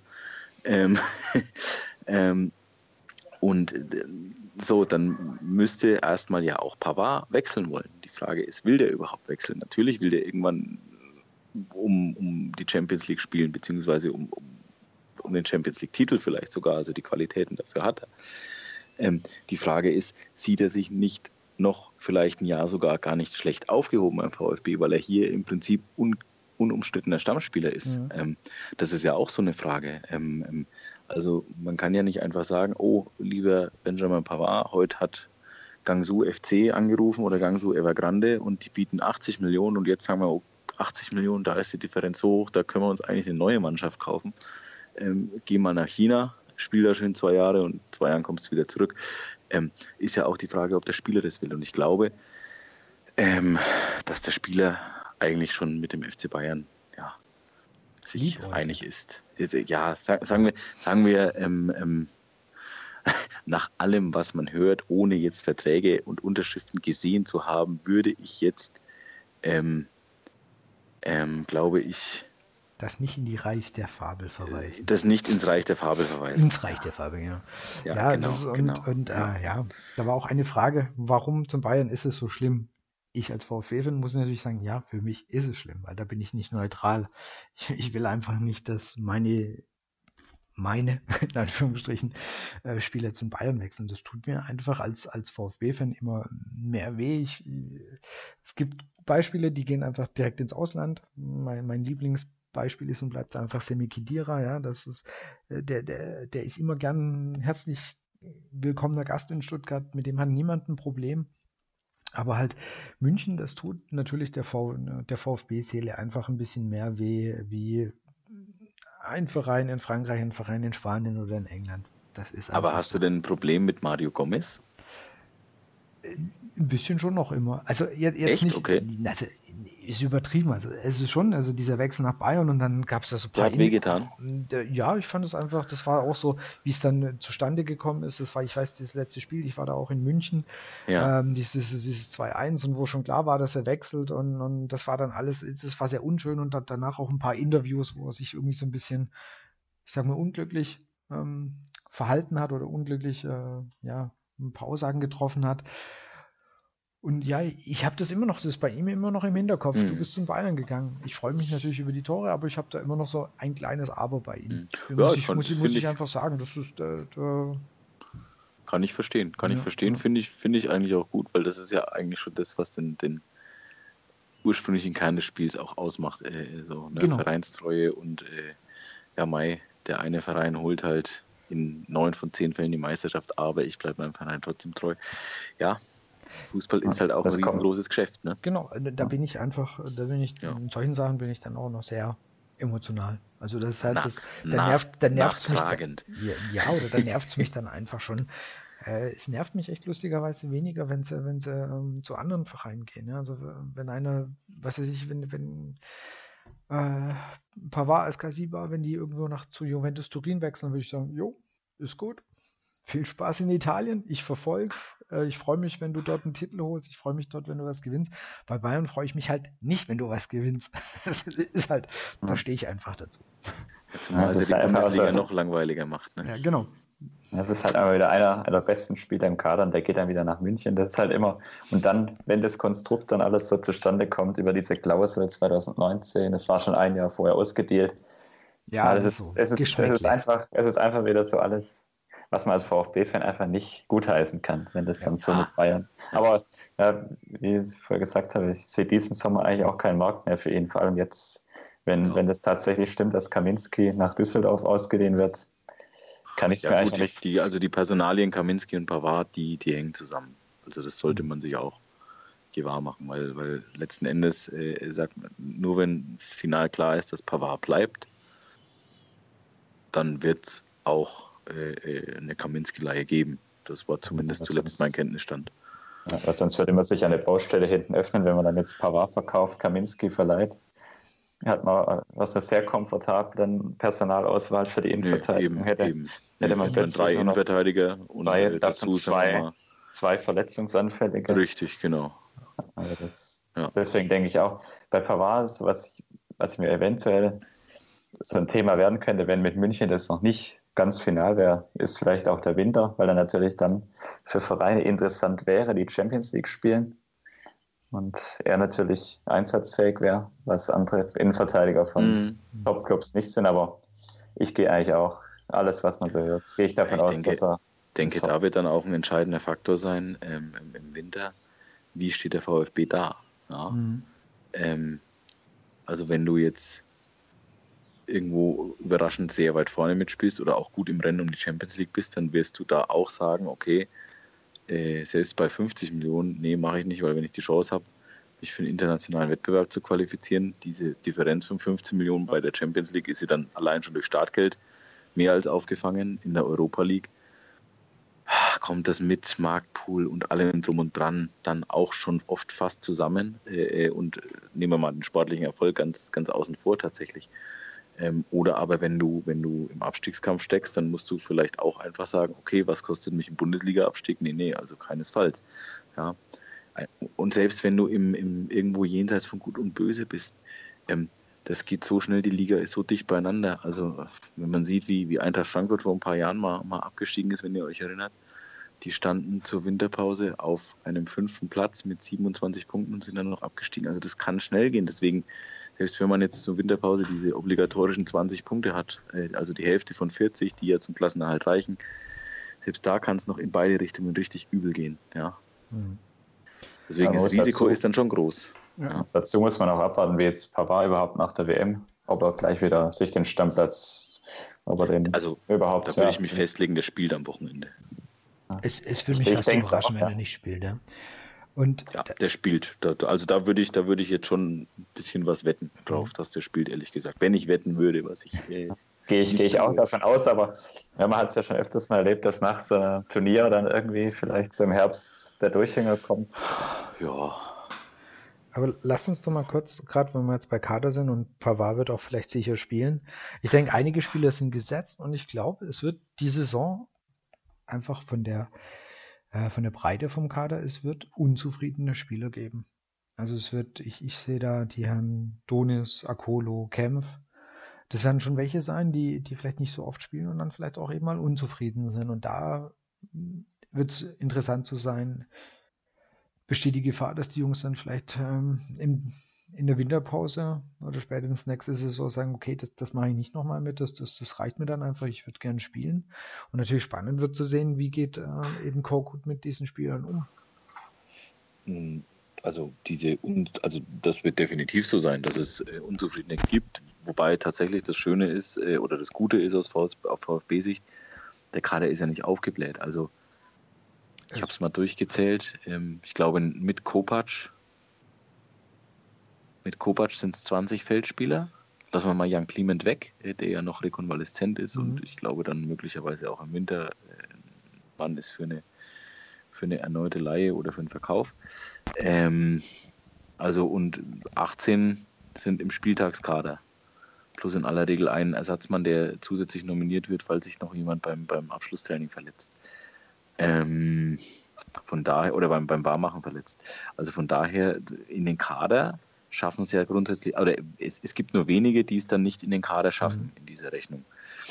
Ähm, also klar wird es dann Spieler geben, die sagen, okay, ich will von Anfang an spielen. Das ist ja auch legitim und das ist auch gut so, weil sonst wären sie keine Sportler. Aber das ist ja der normale Lauf der Dinge. Also man wird ja, man sagt ja jetzt nicht so, ich habe jetzt diesen Kader, der ist gut, der gefällt mir und der wird jetzt fünf Jahre so zusammenbleiben.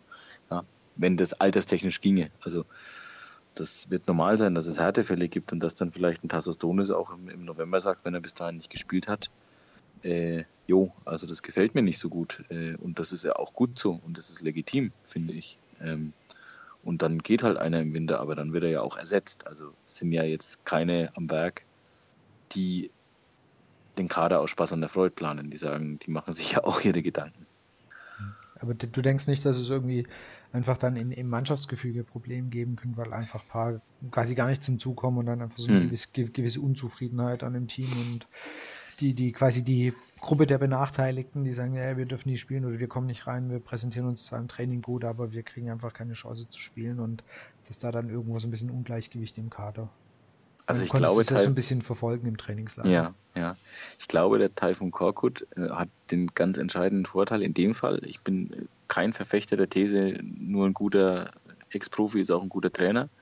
Aber in dem Fall hat er tatsächlich den Vorteil, dass er vielleicht die eine oder andere Situation selbst schon erlebt hat, ob jetzt selbst oder bei Teamkollegen, ähm, und dass er sich dann auf jeden Fall recht gut reindenken kann. Ähm, ähm, er selbst sagt es auch. Also wir hatten eine sehr, sehr nette, lange Medienrunde mit dem Trainer, wo es auch mal wirklich über das Spieltagsgeplänkel oder Vorspieltagsgeplänkel bei Pressekonferenzen raus hinausging. Ähm, ähm, und da kriegt man auch ein bisschen Gefühl dafür, wie, der, wie der, dieser Trainer tickt und wie dieser Trainer so seine Mannschaft führt. Ähm, der, der der packt einen 30-Jährigen anders an als einen 20-Jährigen. Ähm, das äh, ist gut und richtig. Der packt aber auch einen 22-Jährigen, der schon ein bisschen mehr erreicht hat, anders an als vielleicht einen 26-Jährigen, der einen totalen Durchhänger hat. Also was ich damit sagen will, ist, dass er, dass er da sehr individualisiert vorgeht. Äh, vielleicht braucht er Antonis auch mal ja, die kalte Schulter, mhm. um ihn noch ein bisschen zu kitzeln, weil letzten Endes hat man es gesehen, äh, ich erinnere mich an die letzten drei, zwei, drei Spiele der letzten Saison. Also den Donis habe ich vorher nicht so oft gesehen. Also diesen Donis, der, den, den aus dem Saisonfinale. Ja. Muss ich ganz ehrlich mhm. sagen. Und dann war jetzt dieser, dieser Kniff, den so ein bisschen zu kitzeln, gar nicht so schlecht. Ja. Und dann noch, ähm, wenn wir jetzt eine Personale, die auch im Sommer ja so ein bisschen immer wieder ab und zu im Gespräch war. Ich weiß nicht, ob du da noch irgendwas gehört hast, weil ab und zu gab es noch die eine oder andere Meldung aus Portugal, aber in den letzten, würde ich mal sagen, zwei, drei Wochen hat man jetzt von Carlos Manet gar nichts mehr gehört. Mhm. Ist da noch irgendwas aktiv oder ist da noch irgendwo eine Verbindung da oder ist es einfach, weil die, die Ablöseforderung von ähm, äh, Sporting Sporting. Ja, genau, Sporting, so, ja. so hoch ist, dass er einfach gesagt okay, das, das, das hat keinen Wert und das lassen wir. Weil ich glaube, gefühlt, also der, Spiel, der, Spieler würde gerne. Mhm.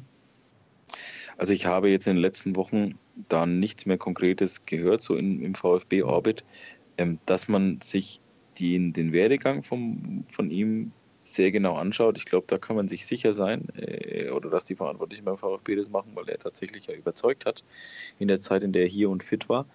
Ähm, ich habe jetzt aktuell nicht verfolgt, wie sich die Situation bei Sporting für mhm. ihn entwickelt hat. Sporting, muss man wissen, hat äh, Probleme, wäre fast schon untertrieben. Äh, da ist letztes Jahr mal die Steuerfahndung einmarschiert, äh, wenn mich nicht alles täuscht, und äh, noch diverse andere Ermittlergruppen. Ähm, da gab es auch Verbindungen zu diversen Steueroasen seitens äh, Vertretern aus der, aus der Clubführung. Ähm, also ganz komische Nummer, ähm, ganz seltsames Ding. Und äh, da gab es dann auch, ich glaube, einmal haben Fans das Training gestürmt, ja. sind auf Spieler los, Bastos, den man vielleicht noch kennt aus der Bundesliga. Und haben ganz viele ähm, gekündigt quasi danach. Genau, der hatte eine Platzwunde nach dieser Aktion, wenn ich das jetzt richtig ja. zusammenkriege. Also es ist tatsächlich jetzt nur Gedächtnisprotokoll. Nö, das kann ich so. Ähm, genau, und ähm, heißt, viele arrivierte Spieler haben gesagt, hm, vielleicht ist es jetzt nicht so gut, wenn wir in der nächsten Saison noch hier sind, weil von den Fans verprügelt zu werden ähm, und vielleicht dann überhaupt kein Geld mehr zu sehen, weil der Verein finanziell, wenn man mal auf eher wackeligen Füßen steht, ist jetzt keine Option für mich. Und äh, daher könnte es durchaus sein, dass Carlos Manet Stammspieler ist, Schrägstrich wird. Ich muss tatsächlich sagen, ich be bewege mich jetzt wirklich im Bereich des Konjunktivs, weil ich es seit boah, drei oder vier Wochen tatsächlich nichts mehr über, über diese Personale gehört habe, nichts mehr Konkretes zumindest. Und deswegen habe ich es jetzt auch nicht mehr weiterverfolgt. Ähm, keine Ahnung, ob er jetzt die letzten Spiele eingesetzt wurde. Ich weiß nicht also, mal, ehrlich gesagt, ob die Portu portugiesische Liga schon begonnen hat. Also er, in den ersten zwei Spielen stand er nicht im Kader. Deswegen okay, schade. Ja. Mag aber vielleicht auch noch aber das am, ist natürlich, Status als äh, rekonvaleszent liegen. Also. Kommt natürlich von einer sehr langen Verletzung zurück. Also ja, ja. Ja, ja, also das muss man bei ihm ja noch dazu sagen, ja. Hm. Gut, ich denke, über den Kader haben wir jetzt wirklich äh, einiges besprochen und wir, wir, wir, haben öfters auch schon ja die Ausflüge zu, ähm, zu Korkut gehabt. Also der war ja immer wieder ein Thema, jetzt gerade im Umgang mit Spielern. Wir hatten noch ein bisschen über das Thema Taktik äh, gesprochen und da kannst du vielleicht einfach auch ein bisschen noch was dazu sagen. So, die ein paar Fragen kamen in Richtung rein, dass man das Gefühl hatte, dass ähm, Korkut auf taktisch schon ja jetzt nicht so arg viel Systeme auf dem in Anführungsstrichen Kasten hat, sondern dass es so an dem 4-2-2 festhängt. 4-4-2 festhängt. Ja, ja oder 4-2-2-2, also je nachdem, genau. wie man es dann nimmt. Ja, und äh, wie hast du es gesehen in, im, im Training? Hast du da noch mehr taktische ja, äh, Feinheiten oder, oder Abwechslung gesehen? Wurden da auch was wurde im Training noch, wurden noch unterschiedliche Systeme oder wie hast du es auch in den Testspielen gesehen? Also grundsätzlich zum Thema Systeme. Ähm, ähm, es gibt natürlich Trainer, die, die bevorzugen ihre System oder die bevorzugen eine gewisse Statik, eine gewisse Systematik. Ich finde, das hat dann nur bedingt was mit einer taktischen Ausrichtung zu tun. Ähm, ähm, nehmen wir doch mal das Beispiel Rostock. Ähm, oder das Beispiel jetzt Spiel in Rostock. Ähm, so, wir hatten wieder das klassische 4-2-2-2, ja, aber wir hatten eigentlich vorne mit Mario Gomez und äh, Nicolas Gonzalez zwei echte Stürmer. Das hatten wir letzte Saison auch oft mit Daniel Ginczek und Mario Gomez. In vielen Vorbereitungsspielen hat, hat Korkut aber mit Gomez und dem verkappten, da sind wir jetzt wieder bei diesem, bei dem schwimmenden Begriff, schwimmende Neun, falsche Zehn, whatever, Daniel Didavi hängende Spitze gespielt. Ähm, der hat jetzt diesmal auf der rechten Seite gespielt ist dann logischerweise als Linksfuß auf der rechten Seite einer, der sehr, sehr viel nach innen zieht, die Bahn aufmacht für Maffeo, was da dann ja auch wieder taktische Hintergründe hat, weil äh, wenn ich höher verteidige, dann habe ich die Möglichkeit, mit Maffeo häufiger auf die Grundlinie durchzustoßen, wenn aufgemacht wird und so weiter und so fort. Ähm, was ich damit sagen will, ist, ähm, also ich halte Korkut schon für taktisch flexibel. Das schlägt sich nicht immer in seinen Aufstellungen nieder. Ähm, ähm er ist sicherlich einer, der, wenn er entscheiden muss, halte ich am Altbewährten fest oder probiere ich was total Neues, eher konservativ entscheidet, also sprich eher am Altbewährten festhält, ähm, was ich aber auch legitim finde, wenn sich was bewährt hat. Ähm, und ansonsten ähm, ähm füllen letzten Endes die Personen das System aus, oder die, die, die Taktik aus, die auf dem Platz stehen. Ähm, da gibt es dann, wir hatten es vorhin von der Doppelsechs, so wir hatten jetzt mit Aogo und mit, mit Castro eine relativ spielerisch orientierte Doppelsechs. So, wenn Askasibar die Doppelsechs spielt, dann egal ob jetzt anstelle von Aogo oder Castro, ähm, ähm, dann sieht das Ganze schon wieder anders aus. Und das sind letzten Endes die Kniffe, die entscheidend sind.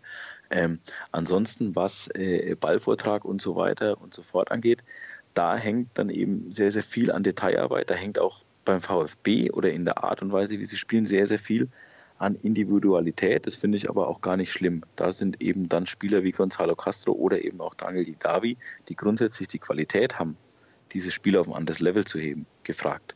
Weil von der defensiven Organisation her kann man es nicht viel besser machen als letztes Jahr beim VfB. Ähm, jetzt geht es darum, das vorne besser zu machen. Da habe ich Ansätze gesehen mit sehr, sehr schnellen und gut durchdachten Seitenverlagerungen. Ähm, aber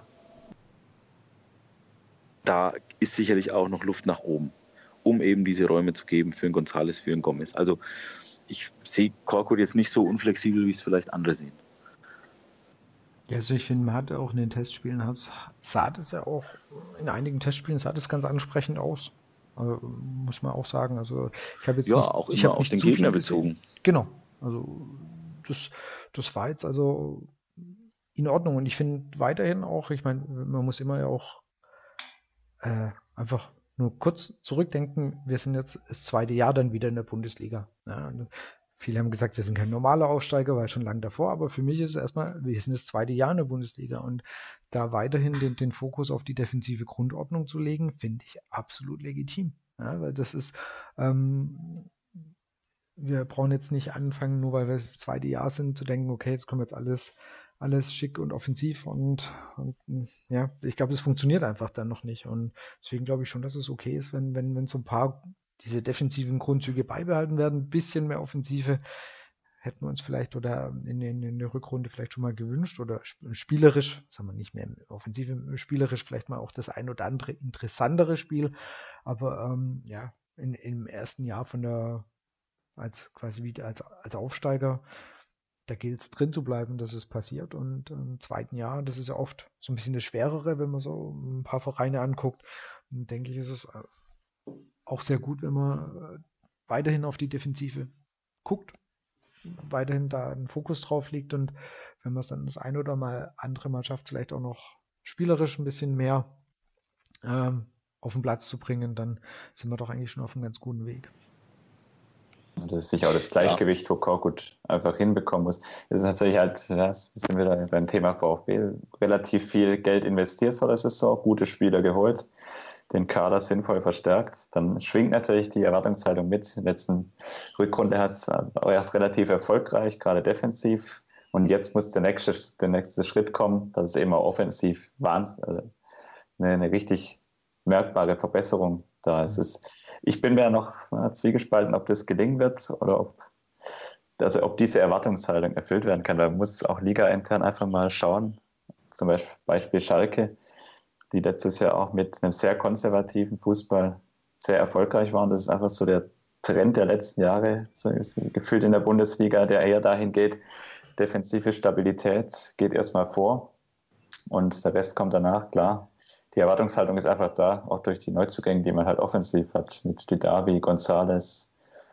Da ist einfach natürlich die, die, ja. der Wunsch auch da, dass es kreativer wird, offensiv. Ja gerade zur Erwartungshaltung, der, sorry, ganz kurz, da hatten, da ja. haben wir auch die Frage, also Erwartungshaltung, ich finde, es ist gar nicht, also äh, von den ähm, äh, ja, von den Ergebnissen, wo sieht denn VfB nach der Rückrunde, haben eigentlich, also die Hälfte, na gut, das kann man schon sagen, Platz 7 bis 9, das wäre quasi das, das von der letzten Saison, aber auch, ähm, ja gut, immerhin schon fast ein Drittel, das sieht, sieht, sieht irgendwo auf dem Platz 4 bis 6 in, in, in, nach der Rückrunde. Bei der Hinrunde sieht es noch ein bisschen anders aus. Da ist quasi die typische nicht so gute VfB-Hinrunde ist da berücksichtigt. Da sagen die meisten, ähm, ja, gut 40 Prozent, Platz 10 bis 12 und ähm, 7 bis 9 auch so um die 40 Prozent. Aber so auf der Rückrunde, was jetzt Jens dann schon ein bisschen bestärkt in der Aussage, ist eine gewisse äh, Erwartungshaltung dann da von fast von der Hälfte von Leuten, dass man irgendwo wieder auf den Plätzen 7 bis 9 einläuft. Ich finde es sportlich. Es ist, es ist anspruchsvoll, weil die Bundesliga ist extrem eng. Das hat man in der letzten Rückrunde gesehen, wie schnell man da auch nach oben kommen kann und dann fast noch in die internationalen Ränge am Ende reinfällt. Das kann aber auch, also die Saison, es ist die zweite Saison nach dem Aufstieg, klar, der Kader ist verstärkt, aber es kann am Ende auch ein Platz zwischen 10, 12, 13 werden. Das ich werde zufrieden alles, damit. Ja, ja, ich sage, aber die, die Erwartungshaltung auch gerade durch die Neuzugänge, dadurch, dass der Kader relativ früh zusammen war, die, und die Umfrage zeigt ja auch so ein bisschen, das ist nicht repräsentativ, aber die, die Person, die die Umfrage ausgeführt haben, die, da zeigt sich so ein gewisser Trend und ja, den spürt man ja auch im Umfeld. Also wenn man das Testspiel gegen Atletico anschaut, das Stadion ist ausverkauft.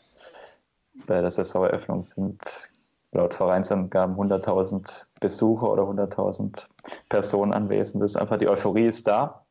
Jetzt hat die Mannschaft und der Trainer ja, die vielleicht undankbare Aufgabe der Erwartungshaltung dann ein Stück weit gerecht zu werden. Das kann, glaube ich, gerade in der Hinrunde jetzt ganz gefährliches Stadtprogramm. Pokal ging jetzt schon schief. Unangenehme Auswärtsspiele in Mainz und Freiburg, zu Hause gegen Bayern. Ja, das, das kann auch punktemäßig kann das einen schlechten Start geben. Die Vorfreude auf die Saison, das muss man fairerweise sagen, aber vor dem Rostock-Spiel ja gefragt.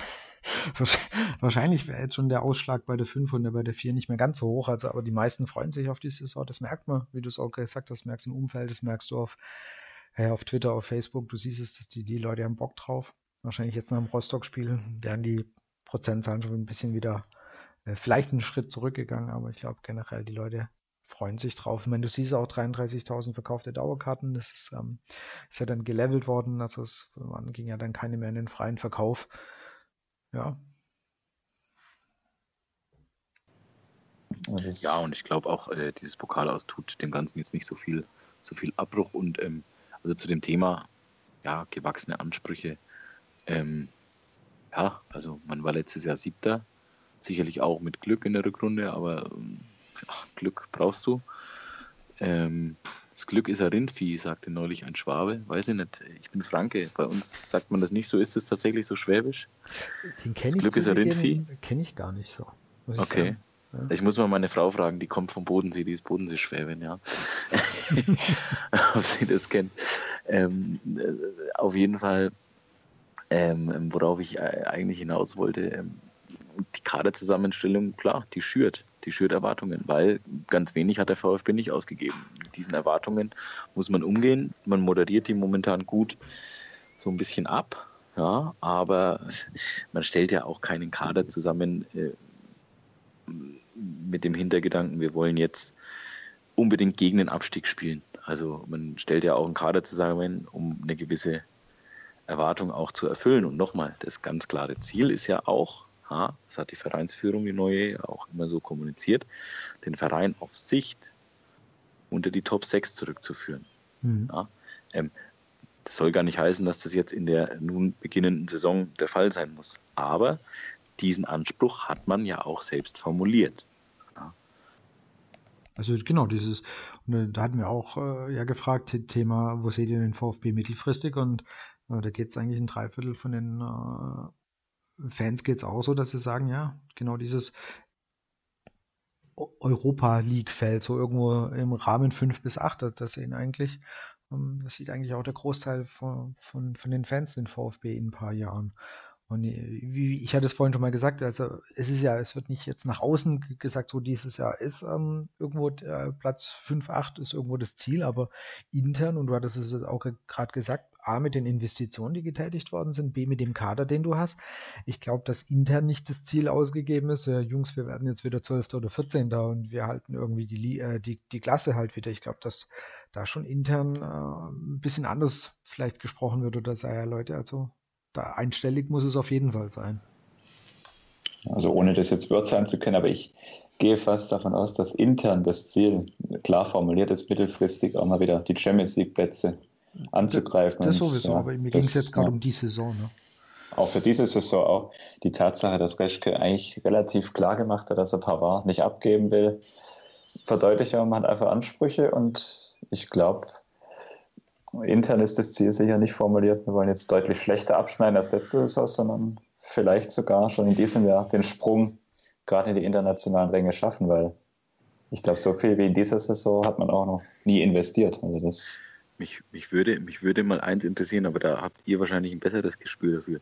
Wer, wie wäre denn die Europa League angenommen worden, also rein vom Zuschauerzuspruch her, hätte sich der VfB jetzt für die Europa League qualifiziert?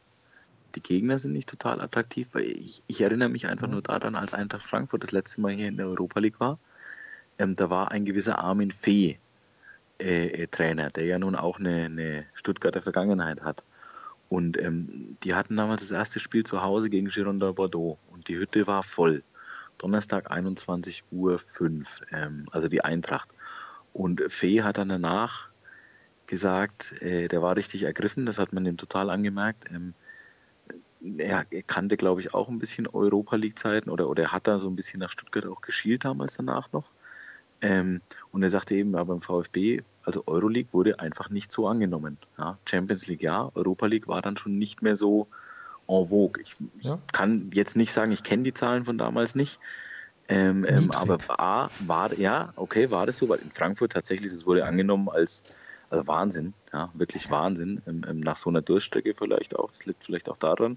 Ähm, wie wäre das denn in dieser Saison gewesen? Wäre der VfB in die Europa League gegangen? Wären da die Leute am Donnerstagabend ins Stadion geströmt? Nee.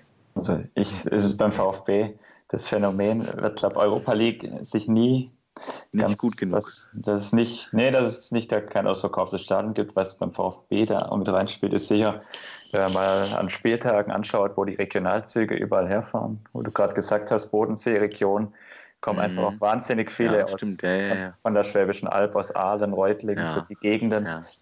Das Einzugsgebiet ist einfach Richtung Bodensee runter relativ groß. Ja. Und das spielt da auch immer mit rein. Und dann ist einfach Klar, beim, beim VfB historisch gesehen man, kann, man kommt nicht drum rum. Der Gegner spielt immer eine Rolle in Stuttgart. Das war schon immer so. Wenn große Gegner kommen, ist das Stadion ausverkauft. Mhm. es ist ja oft DFB-Pokal gegen Braunschweig oder dann kommt Köln, wo sie Zweitligist waren. Dann kommen einfach 20.000. Das, da kann es auch eine relativ erfolgreiche Saison sein drumherum. Das ist einfach, ja, im Ligabetrieb, im Ligabetrieb ist das Stadion generell, auch durch die hohen Zahlen von Dauerkarten, eh immer voller. Aber gerade Europa League, also ich befürchte auch, wo ich, wenn man jetzt hier auf die Gegner schaut, die Leipzig hatte, in den Quali-Runden jetzt auch. Ja, gut, die Quali-Runden sind ja wirklich dann nochmal noch mal spezieller. Ich glaube auch in den Gruppenspielen, da wären, da wären irgendwas zwischen 20 bis 25 gekommen. Ja. So hätte sich eingependelt. Sehe seh ich, als, seh ich leider als auch realistisch an. Ja. Das wären das wären die klassischen Spiele gewesen. Ja. Cannstatter Kurve wäre relativ voll gewesen auf Haupt- also und Gegentribüne. Hätte es sich noch verteilt und das, ja, 20, 30.000 höchstens. Aber weil du sagst, das stimmt, da, da, da gebe ich dir absolut recht. Ähm, die, es gibt viele Leute beim VfB am Wochenende, die dann eine ordentliche Anfahrt haben mit, mit Zug oder Auto oder wie auch immer. Ähm, aber die haben ja die gleiche Anfahrt bei der Champions League auch. Und die Champions League ist jetzt dann, wenn ich es jetzt mal beziehe auf Vergleich mit Europa League, da habe ich das 19 Uhr Fenster oder das 21 Uhr Fenster wo ich dann das Argument haben kann, okay, 19 Uhr sind sie früher wieder zu Hause als bei der Champions League, beziehungsweise 21 Uhr müssen sie nach der Arbeit nicht so hetzen. also die, die ja. fahren jetzt ja, da, die gleiche Anreise in der Champions League, aber da ist der Reiz richtig, einfach nochmal. Aber da, da komme ich auf das zurück, was ich gerade gesagt habe, da Klassiker beim VfB, seit ich, seit ich ins Stadion gehe. Es gab, glaube ich, kein Spiel gegen Bayern, das nicht ausverkauft war. Gegen Dortmund war es, egal wie schlecht es lief, eigentlich fast auch immer voll ja. oder relativ voll. Und das merkt man ja auch so bei Testspielen. Atletico war sofort ausverkauft. Das ist beim VfB irgendwie Tradition, so ein bisschen. Mhm. Wenn, der, wenn ein großer Gegner kommt, ist das Stadion voll. Ja, hm, okay. Also irgendwie, ja, also die, gerade dieses Thema Euroleague hat das dann auch. Also waren, da waren auch äh, eigentlich ja interessante Gegner dabei oder auch interessante Partien, aber das, ja Gott, ich, ich kann mich damals noch als UEFA-Pokal, das war, wir haben gegen eine schottische Mannschaft gespielt, es waren 8000 Leute in diesem Stadion. Also, das war aber noch 90er, also ist schon, schon ein paar Jahre her, aber äh, trotzdem an, an, an, die Kicks kann ich mich auch noch erinnern, ja. Aber gut, ich kann mir, äh, so gesehen waren 15.000 oder 20.000 ja schon quasi mal ähm, ein Fortschritt. Highlight. Ja, genau. Äh, irgendjemand hat es neulich ausgegraben in, in dem UEFA-Pokal. Ähm, als 88, 89 der VfB ins Finale gekommen ist, war selbst das Halbfinale gegen Dresden damals nicht ausverkauft. Da waren, ah, okay. Da waren 50.000, 50 oder 55.000, da war nur oh. das Finale gegen Neapel war ausverkauft. Tja. Erfolgsverwöhntes Pack. Nein. Ähm, ja, ich würde mir auch wünschen natürlich, dass vielleicht ist es dann, wenn es einfach ein paar Jahre länger nicht international war. Also angenommen, du hast mal drei, vier Jahre Pause gehabt und dann kommt wieder Euroleague, dass vielleicht dann doch auch wieder der, der Ansporn größer ist zu gehen. Aber das hatte der VfB ja jetzt. Also, ja, genau, das meine ich ja. Jetzt also die Nagelprobe gewesen. Ja, also ich denke, in dieser Saison wäre ja, dieser Saison wäre der Effekt, oh, sorry. In dieser Saison wäre der Effekt sicher also wären verhältnismäßig mehr Zuschauer gekommen als in der letzten Europa League-Saison vor, sein, ja. vor einigen Aber Jahren. In der, weil in der zweiten Liga war es ja auch, also schon, also der Schnitt in der zweiten Liga Bombe. über Scholli. Ja. ja sich sehen lassen. Das, das, ist klar. Aber das ist natürlich auch, weil, weil die Dauerkartenzahlen natürlich auch fast nicht, nicht gesunken sind. Also das ja. Ligabetrieb ist beim VfB seit, vor allem seit dass, dass da die Laufbahn weg ist und es ein reines Fußballstadion ist, ja, ja. sind die Zuschauerzahlen ja konstant, ja. bewegen sich um die 50.000 im Schnitt. Also das und ja, klar, Wahnsinn, ja. da, spielt, da hat es ja auch keine Rolle gespielt, dass wir wirklich jahrelang gegen den Abstieg gespielt haben. Also da war es ja eigentlich immer gut besucht. Was, das, das ist natürlich auch die generelle Entwicklung. Da gab es ganz andere Zeiten, ja, ja. wo 20.000 Zuschauer normal waren. Ja, kann ich mich auch noch sehr gut dran erinnern. Und wir haben jetzt ja, äh, ja schon ein bisschen Ausblick in die Zukunft und äh, diesen Ausblick in die Zukunft, äh, den, äh, da ist auch einer wirklich gerade äh, maßgeblich dafür beteiligt oder ähm, zuständig, dass der Ausblick entsprechend gerade vielleicht gar nicht so schlecht aussieht. Das ist eben Reschke, äh, mit dem auch ähm, die, die meisten in, in, der Umfrage auch sehr zufrieden waren also mit seiner Arbeit und ich glaube auch wirklich nach so seinen Anfangsschwierigkeiten, die er definitiv hatte, also, äh, am Anfang hat er sich, finde ich, einfach nicht gut präsentiert. Ich bin mir sicher, dass er die ein oder andere, das ein oder andere Training hatte, Thema, wie rede ich, Außendarstellung. Ähm, also bin ich mir sicher, dass er irgendwas gemacht hatte, dass man ihn irgendwie gebrieft, geschult hat, weil er verhält sich anders in Pressekonferenzen. Er drückt sich nicht mehr unglücklich oder missverständlich aus. Er hat am Anfang ein paar Dinge rausgehauen, da bist du als Fan ja dargestanden und gesagt, Moment, was ist passiert? Du hast mich quasi gerade, mich und die Cannstatter Kurve und viele andere im Stadion quasi eigentlich gerade mal bös abgewatscht. Was ist da passiert? Und das macht er nicht mehr. Und ich glaube, ich bin mir echt sicher, er hat da irgendwo eine, ja, sich das zumindest antrainieren lassen, zeigen lassen. Und seine Außendarstellung ist besser, seine Transfers, wie gesagt, sehen gut aus. Und ich bin da wirklich schon im, im ersten Schritt positiv überrascht, wie er sich gemacht hat. Und ich hoffe, dass, dass, er, dass, dass der Kader, wie er ihn jetzt plant oder wie er es angedacht hat, dass das dann auch funktioniert, weil ich finde immer, ob ein Sportdirektor also oder ein Manager, ob seine Arbeit funktioniert, das siehst du ja logischerweise nicht nach einem halben Jahr und nicht nach einem Jahr, das siehst du nach zwei oder drei Jahren ja, die Zeit bekommen leider nur die wenigsten. Das ist das, ist das Riesenproblem. Deswegen wehre ich mich auch immer, weil. Bei Trainern ist ja noch schlimmer. Ja, genau, weil viele dann immer sagen, ja, Schindelmeister, das hätte nicht funktioniert. Dann sage ich, ja, woher sollen wir es wissen? Wir wissen es einfach nicht, ob, ob das, was Schindelmeister vorhatte, ob das funktioniert Halt hätte. eine komplett andere Philosophie. Genau, komplett als, anders. Als ja. äh, äh, bei Reschke. Ähm, ja. Es hätte funktionieren können. Wir wissen es nicht. Ja. Wir werden es nie rauskriegen. Der Ansatz war interessant und mutig und äh, ich meine, sagen wir es mal so, also nehmen wir doch einfach nur mal das Beispiel Benjamin Pavard. Äh, wenn man jetzt einfach sieht, wie sich der entwickelt hat und welche Summen für den aufgerufen werden, ähm, dann hat Schindelmeiser jetzt auch nicht so schlecht gemacht. Ja, also, genau. ja ähm, ähm, da bleiben, das sind ja, glaube ich, bei dem einen oder anderen Fan über die Umstände dieser Entlassung, dass die Entscheidung jetzt für Reschke im Umkehr oder, oder im Nachhinein eine sehr gute war, ohne zu wissen, ob es nicht mit Schindelmeiser genauso gelaufen wäre. Das will ich damit gar nicht sagen. Ja.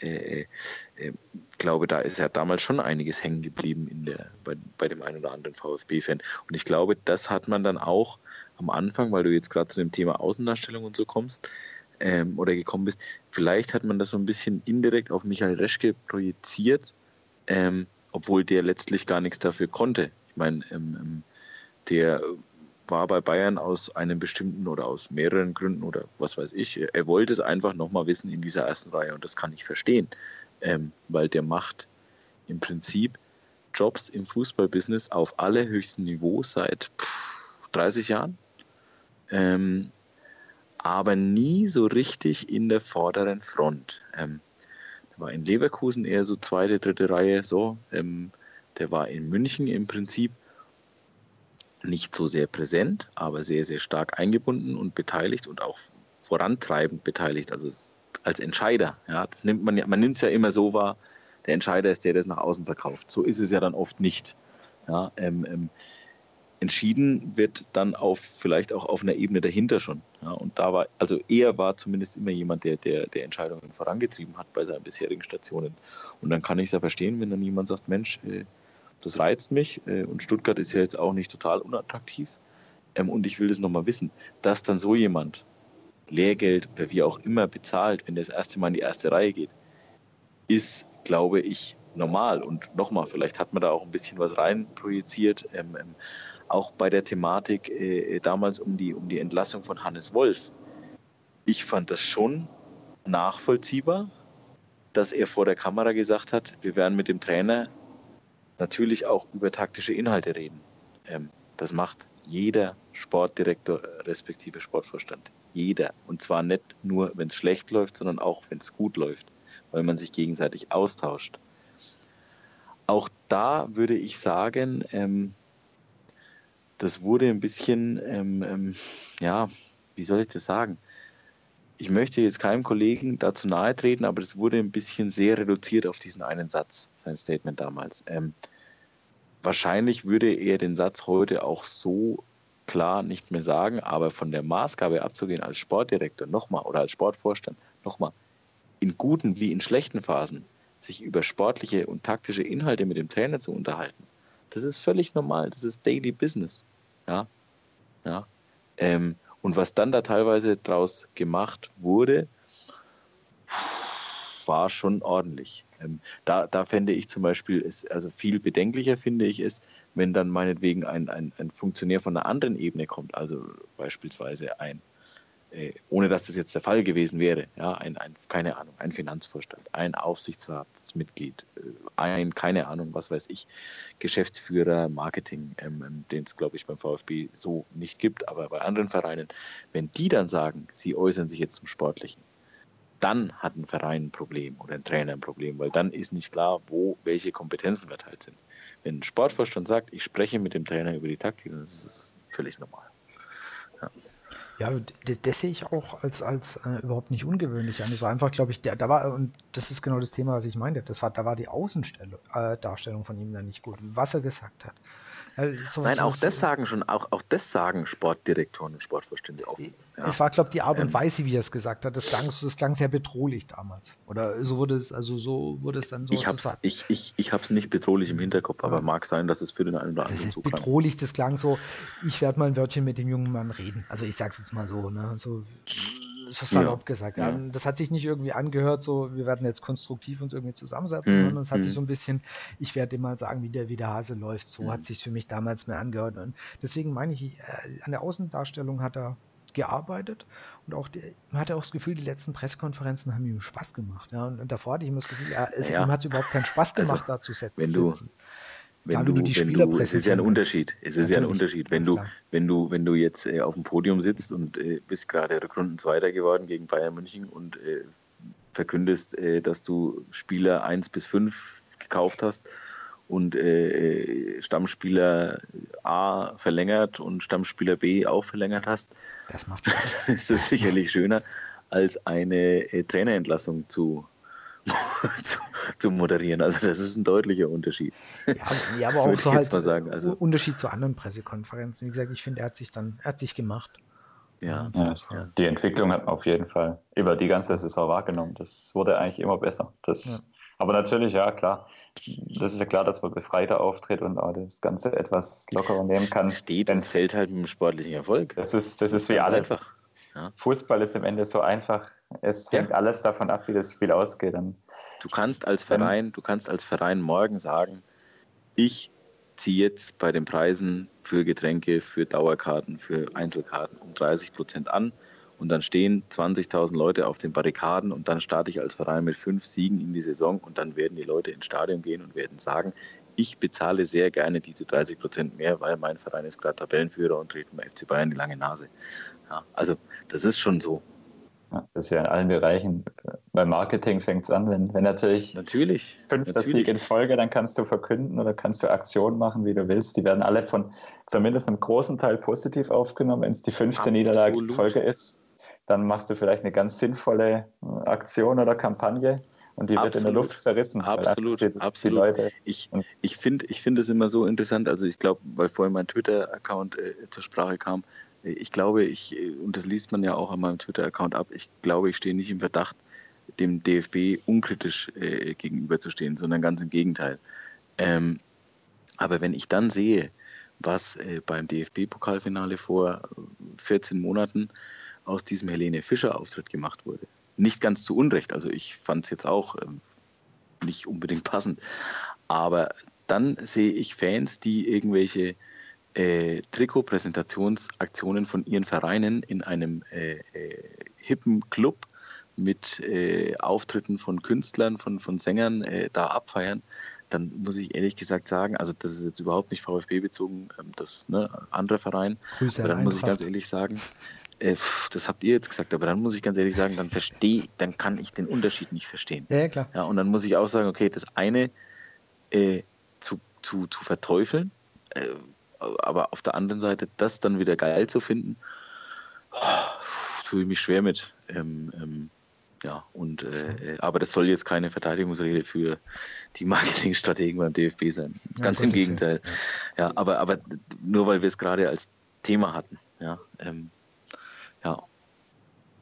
Ja, das, um das wieder abzurunden, das, was bei Reschke man einfach auch gemerkt hat, in der Anfangszeit war natürlich gerade, was du gesagt hattest mit Schindelmeister, da war die Unzufriedenheit relativ hoch, warum er gehen musste. Und das, ja, das hat er ein Stück weit auch abbekommen. Aber nichtsdestotrotz hat er am Anfang sehr unglückliche Aussagen getroffen. Das ist, genau. Und da hat er sich einfach, da hat er sich durch Coaching, oder das, das hat man einfach gemerkt über die Saison, wie er immer befreiter wurde, das war einfach, ja. Aber er hat sicher auch diese Erfahrung sammeln müssen. Er war zum ersten Mal wirklich in dieser verantwortlichen Position, allein verantwortlich, mehr oder weniger, und einfach in erster Reihe, nicht mehr im Hintergrund. Und er hat das seine Erfahrung gemacht und bisher ist sie positiv oder positiv abgeschlossen oder die Entwicklung ist einfach sehr gut in die richtige Richtung. Tja, das ist doch äh, aus, aus VfB-Sicht, äh, aus eurer Sicht sicherlich nicht verkehrt. Absolut. Das finde ich, ist auch, denke ich, eigentlich jetzt wirklich auch ein schönes, ähm, ja, versöhnliches äh, Schlusswort. äh, wir haben jetzt, äh, ich denke, wir sind so ein bisschen äh, durchgegangen. Wir haben leider nicht alle Fragen von euch äh, unterbekommen. Ähm, es sind ein paar, die würde ich, die hebe ich mir definitiv oder heben wir uns definitiv für die nächsten Folgen auf. Also noch waren echt noch ein paar schöne oder interessante Fragen dabei. Aber wir, sind eigentlich, denke ich mal, sportliche Leitungen. Wir haben Reschke, wir haben Korkut äh, besprochen. Wir haben den Kater recht ausgiebig besprochen. Wir haben Rostock besprochen, auch wenn es wehgetan hat. Aber ich denke, wir sind eigentlich jetzt, haben gerade jetzt mit, äh, mit, mit Reschke zum Abschluss auch nochmal diesen, ja, die Klammer geschlossen zum, zu dem letzten Jahr, zu der Entlassung von Schindelmeiser. Und ähm, ich hoffe, wir konnten oder haben euch den einen schönen Einstieg auf die, auf die Saison gegeben.